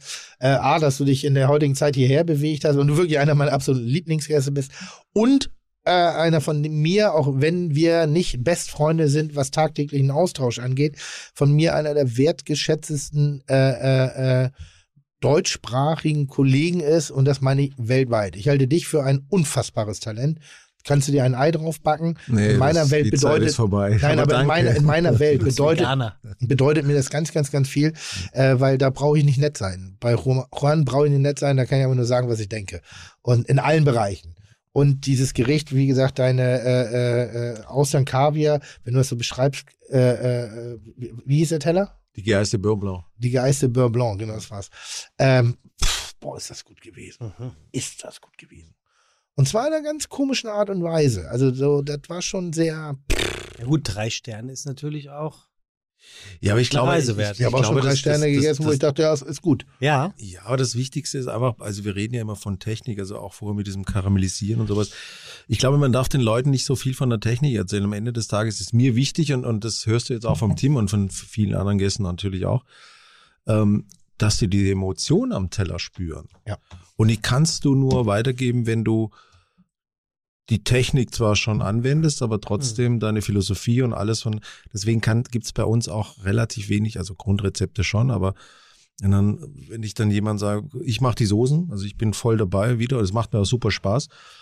Und dann sage ich, so muss das schmecken. Das kannst du nicht erklären. Es gibt Dinge, die, da gibt es kein Rezept für, das, das kannst du nicht erklären, sag mal auf, so. Die kann aber morgen auch schon wieder ein bisschen anders schmecken. Ja. Dann sage ich, ja, aber heute bin ich der und gestern war ich halt ein anderer. Die ist immer top, ja, aber immer anders. Und deswegen mag ich das nicht. Und das ist auch ganz wichtig, dass du da, dass die, die Küche, die muss ja dich auch immer wieder widerspiegeln letztendlich. Mhm. Bei aller Professionalität. Ja. Ich hatte mal einen Gast, ist kein Scherz. Ähm, habe ich Gäste. Aber der war, der kam jede Woche. Der kam jede Woche. Ich sag dir, pack Brokkoli auf die Karte und es wird Nee, mehr. der kam jede Woche. Und wir haben auch so ein, so, ein, so ein anderes Gericht, diese Taube mit Purple Curry und, und, und, und Mango und Kokos. Das, dieses Gericht ist im Flieger entstanden, wo ich in Bangkok war mit einer Büchse, da stand drauf Probe vom, äh, vom Holland, vom Ingo. Mhm. Und dann bin ich zurückgeflogen und dann hat es im Flieger, hat es bei mir dann angefangen, so Karussell, Karussell zu spielen. Anyway, der hat die Woche, die hat, äh, kam einmal die Woche, hat es bestimmt zehn, zwölf Mal hintereinander gegessen. Und ich gesagt, hör mal, du, muss ich jetzt mal was sagen? Ich will sie nicht beleidigen. Ich sage, Herr Doktor, sagt er, es schmeckt immer ein bisschen anders. Ja. Wie machen Sie die Soßen? Da sage ich, so. Ja, sagt, ja, da sage ich, wie meinen Sie das, Herr Doktor? Ich sage, na, es ist immer super, aber immer mal ein bisschen mehr Säure, ein bisschen mehr da. Manchmal ist ein bisschen weniger Curry, ist immer perfekt, aber ist immer anders. Und dann sage ich, ja, das ist eigentlich ein Kompliment, weil es arbeiten keine Roboter in der Küche. Ja. Mhm. Ich finde das ein Riesenkompliment. Ja. Und ich finde es auch richtig, weil das zeigt ja, dass das, was wir machen, menschlich ist. Und mhm. jetzt stell dir mal vor, äh, der Van Gogh hätte einfach 500 Mal dieselbe Mona Lisa gemalt. So, die wird auch immer ein bisschen anders aussehen, weil es allein über die Entwicklung, über die ja, Persönlichkeit, klar. über die Uhrzeit, über, über Dinge. Und das macht es ja aus. Also wenn jemand sagt, mal eine größere Herausforderung ist, dass es immer gleich schmeckt, dann denke ich, langweilig. Ja. Weil es funktioniert ja nicht. Auch der Gast ist ja in unterschiedlichen Situationen, ist deshalb auch gar nicht so wichtig. Ich finde übrigens, ähm, dass wir beiden, und jetzt leite ich mal das Ende ein, der Juan und ich, äh, ein hervorragendes Beispiel, ein schönes Rohmodell sind für Menschen zu sagen, es lohnt sich auch mal katastrophal an die Wand zu fahren, äh, dann aber Lehren draus zu ziehen, weiterzumachen oder eben diesem, diesem, diesem ich sage mal, Negativerfahrung gar nicht so viel Raum einzuräumen in der Negativität, sondern versuchen, das Positive da rauszuziehen, die Lerneffekte zu haben und den Rest kann man dann auch mal in den, auf den Altmüllcontainer bringen. Und dann ist auch gut. Ich, ich, ich kenne viele Menschen in meinem Umfeld, die hadern viel mit dem, was noch passieren kann. Das ist die große Gunst unserer Jugend, wenn wir, also unserer ehemaligen Jugend, als wir eben uns selbstständig, wir wussten noch gar nicht, was falsch ist. Also haben wir einfach mal ausprobiert. Und da haben wir wahnsinnig viele positive Erfahrungen. Und der Anteil der Negativerfahrungen wird immer weniger sein als die positiven Erfahrungen.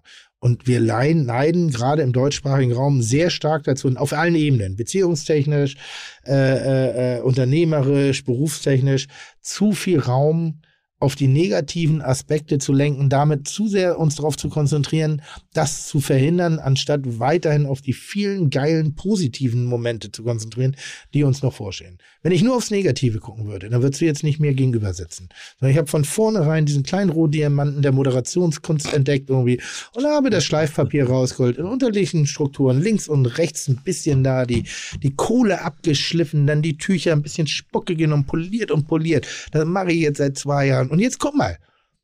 Es, glänzt, es fängt an zu glänzen. Es, es bitzelt so ein bisschen durch, wie so ein leichter, wie so ein leichtes äh, äh, Glimmer. Also hier wie so ein, wie so ein, weißt du, was ich meine? Ja, ja, wie so. Und irgendwann, gib mir noch drei, vier Jahre, kommt da auch noch ein Edelstein zum Vorschein. Nee, gut, okay. Also. Und, und wenn nicht, dann schmeiße ich die weg und hole mir einen neuen und, und fange wieder mit dem Polieren an. Wunderbar. Dann, dann resümiere ich, äh, Backen ist kein Kochen, wissen wir, aber seit heute auch nochmal äh, mit Stempel drauf von Juan Amador und von Tim ja, Melzer. Ja. Scheitern ist keine Schande. Äh, in diesem Sinne, vielen Dank fürs Mitmachen, lieber Tim.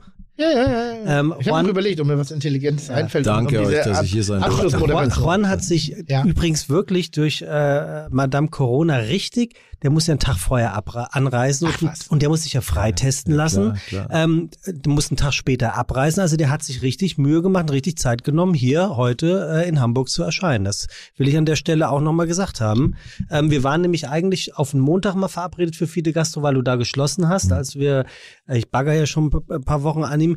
Und wir haben gedacht, dass Corona vielleicht dann vorbei ist. War es nicht. Und ich finde, das ist ein echter, äh, ein echtes Gerne. Qualitätsmerkmal, dass er hier für drei Tage sich Hamburg gönnt. Gut, ge- geht schlimmer, muss man auch sagen. Absolut, ja. Aber Schlimm ist, man kann ihm nichts anbieten gerade, ne? Nicht so richtig. doch, Sonnenschein und Alster. ja, ich Da hab, muss er bin- durch. Ich habe ich hab da Da so einen. Pizzakühlschrank, habe ich gesehen. Ich habe nämlich Hunger Hier, jetzt. ja. hier bei den Hipsters. Das kennst du noch gar nicht. Klar, die sind gesponsert von? Gustavo Pizza und das ist wirklich eine Top-Pizza. Wirklich. Das ist, sorry für die Werbung. Gustavo ist die höchstwahrscheinlich beste Tiefkühlpizza. Die haben es verstanden. Die holst du aus der Tiefkühle, legst sie 20 Minuten ausgepackt hin und dann machst du den Ofen auf, ich glaube, 250. Du gibst ihm richtig sechs Minuten rein und es ist wie bei einem guten Italiener. Nicht so. Ja, neapolitanisch oder, nee, oder, oder nein, römisch? nein, nix da, nix hier mit runterfallen. Also römisch. Römisch. Und die ist wirklich gut. Werden wir testen jetzt, oder? Ja, Hm? mach mal. Ich habe noch nichts gegessen. Gestern war ich um elf im Hotel, Roomservice. Na, jetzt während Corona kam Roomservice. Also Ja. ich habe nur Nüsschen gegessen und Hotel. Mach's wie Tim, isst Snickers im Bett. da, wo ich bin, wurscht.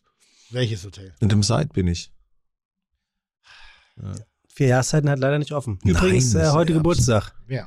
Hotel vier Jahreszeiten. 124 Jahre wird's heute. Herzlichen Glückwunsch. Ja. Und das, das macht mich sehr stolz, dass ich sozusagen ein Sechstel dieses Alters schon mit dem Hotel in Verbindung bin. Hast du aber sch schnell gerechnet. Dankeschön. Ja. Willst du singen? Hm? Willst du singen? Äh, das mache ich gleich außerhalb dieser äh, äh, Geschichte. Wann machst du, warum, warum, warum, ähm, eine Frage, warum bist du eigentlich nach Wien gegangen? Geil. Da kommt sie noch. Die Frage nach der Ja, aber du, du hast sie doch kennengelernt. Oder du hast den Grund kennengelernt. Die Frau. Ja, klar, logisch. Ja. Du, ich war in Mannheim und ähm, es war so nach. Das habe ich nie verstanden. Nee, nicht. Das, das Restaurant war der Hammer, ja. Also das kann man Ja. nicht anders sagen. Und, und, und dann hatten wir auch fünf Jahre lang, sechs Jahre lang eine Fernbeziehung. Und Berkel, also meine Frau war kurz davon, dass sie, okay, das Wochenende, das geht mir irgendwann mal normal auf den Sack, auf gut Deutsch. Ähm, ich denke drüber nach, nach Deutschland zu kommen, nach Mannheim, das ist um Gottes Willen. Und dann ging es bei mir los, also nee, das wird nicht funktionieren. Und ich habe mich dann auch in der Zwischenzeit auch in die Stadt verliebt, weil ich ja fast jedes Wochenende da war. Also pass mal auf, ich breche die Zelte ab und ich fange von vorne an und äh, ich gehe nach Wien. Das war der Grund. Ja. Jetzt Weil nie ein, bereut, nie bereut. einen letzten Shoutout. Mir ist nämlich gerade aufgefallen, irgendwie, dass wir Köche, also von der Region, ne, von der wir gerade so reden, die so irgendwie was mit, wir haben echt alle ganz gute Partner, ne? Da ist Ah, ja, ohne wird's also nicht dein, funktionieren. deine Frau ist Mörder, Ja, wirklich, ja, was, ja. was eine tolle Meinst, Frau. meinst du, ich sollte ein Restaurant aufmachen? Nee, aber das ist irgendwie so, das ist die, Koch die das sind viele gute Lebenspartner Frauen. Ja, guess what? Ihr könnt gut kochen. Liebe geht durch den Magen. Also da wird schon irgendwas dran sein. Wollte ich gerade sagen, weil ich sag mal so, auf, auf, auf, auf die Vogue schafft das keiner von uns. Ja. Zumindest, Horn mehr als du. zumindest Obwohl du bist ohne ja jetzt hier wenigstens gut gekleidet mit Stone Island. Wirst du da gesponsert oder wie läuft das? Nee, das kauft, das lässt Tim sich kaufen. ah, schenken. Schenken. schenken. Also ich kaufe eh nichts, also deshalb, ich lasse mir ja nur schenken. Krassen Stylisten, darüber komme ich gerade echt nicht. Weißt nicht du, wer, weg. soll ich mal erzählen, wer mein erster Stylist war? Wann, wann war das? Äh, ich, ich, ich sag, äh, bei, äh, zu ARD-Zeiten. Zu ARD. Also, Das ist jetzt noch gar nicht so lange her, sieben, acht Jahre. Sieben, und acht, neun also Jahre. meinst du jetzt einen Menschen oder eine Marke? Ein Menschen. Und den kennt man? Aber sowas von. Kretschmer. Nein. Kretsch- Und der kennt sich auch mit Mode aus. Ich habe nie was angezogen, was er gekauft hat, aber er hat mir immer schön das Regal vollgehängt, irgendwie, ich habe es nie angezogen. Habe ich mir gedacht, lass das. Thomas Hayo. Nein. Ho Jorge González. Nein! Ho Jorge González war meins, also wirklich, ich, ich habe, also sozusagen in meiner Karriere habe ich Stars gemacht. Ich meine, Joko, Joko Weißmann, Joko Ja. Winterscheid war mein War Redakteur. Roche davon noch nicht bekannt? Nee. Ach, Nee, wirklich? Nee, nee, der war schon, Was hat der war, Joko bei dir gemacht damals? der war damals Redakteur. Der hat sozusagen das ganze Wissen recherchiert, was ich da so von mir Das war doch, deswegen sagt doch Tim Diamant, Schleifen und so weiter. ja. Tim, Tim macht Aber die. Jorge González war mein äh, äh, Stylist. Ach, Er kam immer mit so halbtransparenten, seidenfarbenen äh, seidenen Hemden an, die man ganz gerne bis zum Bauchnabel hin sozusagen äh, offen trägt, was aber eher dann für mich als Fernsehkoch blässlicher Haut äh, Färbung und äh, ich sag mal einen übermäßig äh, vorhandenen Schweißdrang beim Kochen eher unangenehm. Aber dann wissen wir jetzt ja auch, woher Atze seine Neon-Klamotten hat. Die hast du einfach an ihn weitergegeben, die Roche für dich gekauft hat. Auch ganz alles. Tim, Ey, Juan, Juan, ähm, toll, Vielen Dank. toll, toll, toll, toll. Vielen herzlichen Dank. Ja. Freue mich sehr. Danke euch, hat mich gefreut. Großartig. Danke, danke fürs Zuhören. Tim, schön, dass du da gewesen bist. Hm? Falls du irgendwelche Autos in Hamburg hast, die du jetzt abholen musst, jetzt wäre der Zeitpunkt. Wir haben nicht viele getrunken. Weißt du, wer mal ein Ferrari in Rom vergessen hat? Und da reden wir von vergessen. Jorge? Nee. Das kann ich nicht erzählen. Du. Aber da ist mal jemand, jemand, der, der Na viele komm, Autos, sag, wir machen Piep drüber. jemand, der sehr viele Autos hat. Sehr viele Autos. Hat seine Freunde eingeladen für eine Pastatour nach Italien. Und jeder schön so ein, so ein, also wir reden hier noch von teuren, teuren, teuren. Und dann sind sie alle nach Italien gefahren und dann hatten sie, haben sie schön Nudeln gegessen, haben auch am Wochenende verbracht, hatten leicht ein Kleben. Und dann ist, sind die alle wieder zurückgefahren und der eine hatte vergessen, dass er gefahren ist. Und dann stand einfach mal für anderthalb Jahre ein Auto in Rom, ein Ferrari auf, an der Straße und erst bei der, äh, wie heißt denn das, Inventur, fiel auf, dass ein Auto fehlt. Und dann ist man in die Recherche und dann sagt, fuck, das Ding steht noch in Italien. Wo ist denn der. GTS eigentlich? Wo ist denn der? Der stand immer noch in Rom und dann hat man jemanden los. Und der stand genau an der Stelle, hat sich nicht bewegt, äh, hatte inzwischen platte Reifen und war voll gekackt und voll geschissen irgendwie so. Und dann haben die das Ding wieder gemacht. Wie hieß der nochmal? Sag ich nicht, das geht nicht. Das geht nicht, das kann ich nicht erzählen. Also dann hatten wir heute In einen auch kulinarischen In und. Automobil, automobilen Podcast. In dieser Folge. aber in der nächsten. Ich finde, wir machen mal eine Folge. Ähm, und dann In können wir, Wien? Nee, in, nein, das Wien soll ja so schön sein. Wir erzählen jetzt mal wahre Geschichten, sagen aber nicht, von wem sie sind. Jetzt hier? Jetzt so. So, was ist so die schlimmste, ich sag mal, Gastgeschichte äh, einer Person mit einer gewissen Bekanntheit, die du bei dir aus, am abgesehen von mir, weil es, es nervt mich immer auf den Top 3 zu landen, äh, Topf 3. Top 3. Die man erzählen kann, ohne dass man sofort weiß, wer es ist. Da müsste ich jetzt schon lange nachdenken, weil ich das relativ schnell wieder ausblende. Ja. Du, Tim? Hä? Hast du was? Nee, ich habe nur tolle Gäste, die sich nie daneben benehmen. Das ist ja eine Riesenrubrik, die du gerade eingeführt hast. Wirklich. Also, wir machen jetzt mal Ich wollte Schluss. das Niveau abweichen. Kennst du nicht diese Leute? Ja, mach Schluss doch. Lass Was? doch. Nee, was kennst du diese Leute? Du machst mich aber auch immer so neugierig. Es gibt ja so eine bestimmte Gesprächsführung, die man so hat. Da sag ich, du, ähm, vor fünf, sechs Jahren, da hatte ich eine Phase, da ging es mir ja gar nicht so gut irgendwie, sondern hatte ich auch so meine, auch im privaten Bereich und äh, beruflich war ich auch nicht ganz klar. Ähm, aber und so ein bisschen habe ich das Gefühl, du bist in derselben Phase. Täusche ich mich? Oh, ist das gemein. Also das meinst du, schön erstmal sich selber drop, drop, drop, drop und den anderen so, oh, endlich einer, der mich versteht. Der richtig hinterfotzige Psychologen. Das ist wirklich gemein. Das ist richtig gemein. Das- das du, und war- ja, vor fünf Jahren, als mir das da, da war ich so, da hätte ich schon, So, Lu Lukas, du kannst die Mikrofone ganz langsam ausschalten. Ähm, vielen viel Dank, gelacht fürs, vielen Dank schön. fürs Zuhören. Tim hat sehr viel gelacht heute. Juan geht sowieso gut, eine Frohnatur aus dem Spanischen und ja, ich habe eh nichts zu lachen. Also Ach, schön. insofern, vielen Dank fürs Zuhören. Bis euer. Rohdiamant Sebastian Merget. Euer was? Rohdiamant. Euer Rohdiamant. Ah ja, euer Rohdiamant, Du Sebastian. bist ja ein Rohdiamant jetzt. Tschüss. Chuck, Digga, Props, Digga, ihr habt meinen Respekt. Ihr macht Digga, Mucke, Schicke, Mucke, oh, wie gut das schmeckt. Dieser Podcast wird produziert von Podstars bei OMR.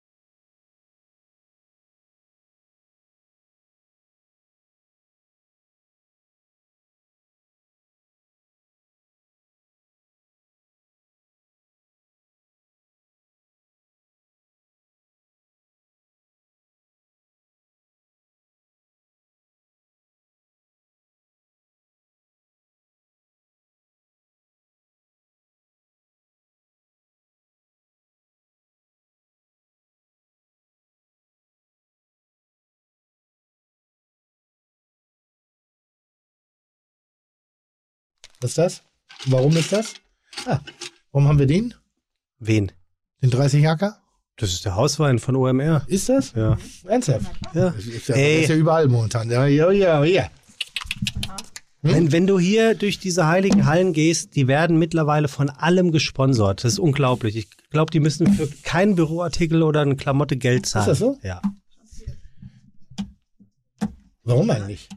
Die sind doch halt cool. Hipster. Ich habe da neulich drüber nachgedacht. Ich finde euch so gar nicht cool. Nee, ich habe da wirklich so drüber Wo wir eben nachgedacht. drüber sprachen. Ich, war, ich bin gestern, da war ich ja hier beim, beim, beim, beim, äh, das Ding und hat Philipp mich ja interviewt, dann bin ich da rausgegangen und dachte so, Moment, wo warst du? ja, hier für, für Internorga, fürs Internorga-Interview. Und Philipp hat mich interviewt und dann habe ich gedacht, Digga, du bist so uncool, das ist ja faszinierend. Wie kann man einfach so komplett an der Coolness vorbei sein?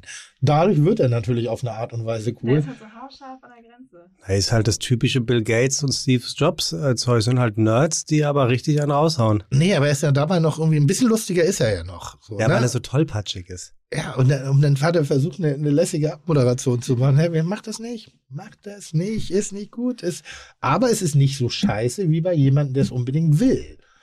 Also, weißt du, es gibt ja dann auch so die Leute, die sich zu höheren Berufen fühlen und, und denkst, mach's nicht. Und bei ihm war es gewollt, aber es war so gewollt und trotzdem war es. Und dann habe ich über euch nachgedacht. Dann habe ich ja, ihr seid alle nicht cool. Hm. Also ich Caro total. möchte ich da rausnehmen. Nein, auch nicht. Doch. Nein, aber, oh, ist jetzt. Doch. Darf ich bitte meinen Satz zu Ende bringen? Ja, ich Weil sag du nur, ich denkst relativ cool. eindimensional und ich zweidimensional. Also ich denke, betrachte die Sachen aus mehreren Da bin ich Perspektiven. immer gespannt. es gibt hier keinen kurzen Pony im Team zum Beispiel.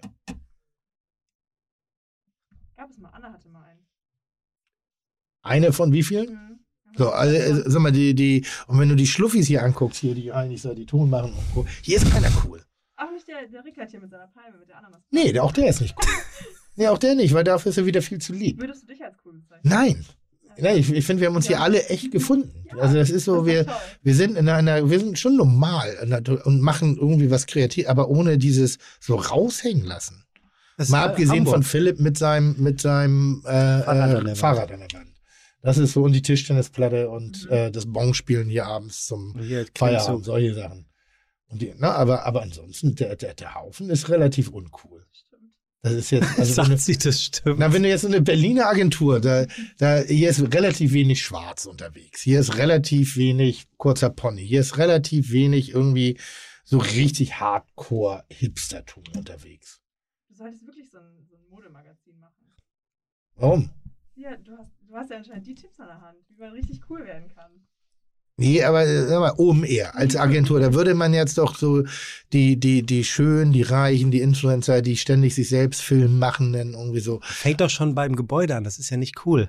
Das ist ja, Ja, das eher, ist, ist, das ist haarscharf Ah. dran. Ein Schlachthof und ist neben der Bollerei. Also ich meine, cooler Ort gibt's ja wohl bitte. Ja, aber du weißt, was ich meine. Hier ist ja alles eher das Uncoole alt. Wenn du die Toiletten und so. Ja, aber hast. als ich, als ich früher gehört habe, Online-Marketing Rockstars, da dachte ich so, da ich, oh Gott, Stimmt. was für eine Bumsbande. Und dann, dann, dann ging ja hier so auch die Messen los irgendwie und dann haben die auch, oh Alter, es war früher Inter Internorga, wenn Red Bull oder Coca-Cola Partys gefeiert hat, da waren die guten DJs. Ne? Da muss es so, da muss, da, das waren die Tickets, die heiß begehrt waren. Und dann wurde es hier irgendwie so, was, gehst du auch zur OMR-Party? Und sagt, Alter, was habe ich mit Online zu tun? Gar nichts. Ja, nicht Party, da ist äh, der Deichkind und, und Delay und, und da spielen sie alle und das wird so geil. Und das war ja auch so, ne? Und da denkst du, und da denkst du ja wirklich, dass das eine richtig coole Hipsterbande ist. Da, da, da, da die schönen, die schönen und, und vermeintlich Reichen dieser Welt sich irgendwie auch nach außen hin präsentieren. Dass du hier nur Wired und, und, und, und solche Magazine. So, und stattdessen macht der Idioten ein Heft mit dem Armblatt. Also wie uncool kann man bitte sein? Das Komm. Ja, nein, das macht es total sympathisch. Das meine ich jetzt. Sonst wäre ich nicht hier. Sonst wäre ich überhaupt nicht hier. Sonst wäre ich, wär ich der Erste, der sagt, ja, okay, doch nicht meine Tasse Tee.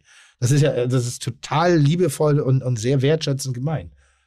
Weil cool ist für mich so, die Online-Marketing-Rockstars. Ü. Ü. Und dann kommt der Nerd.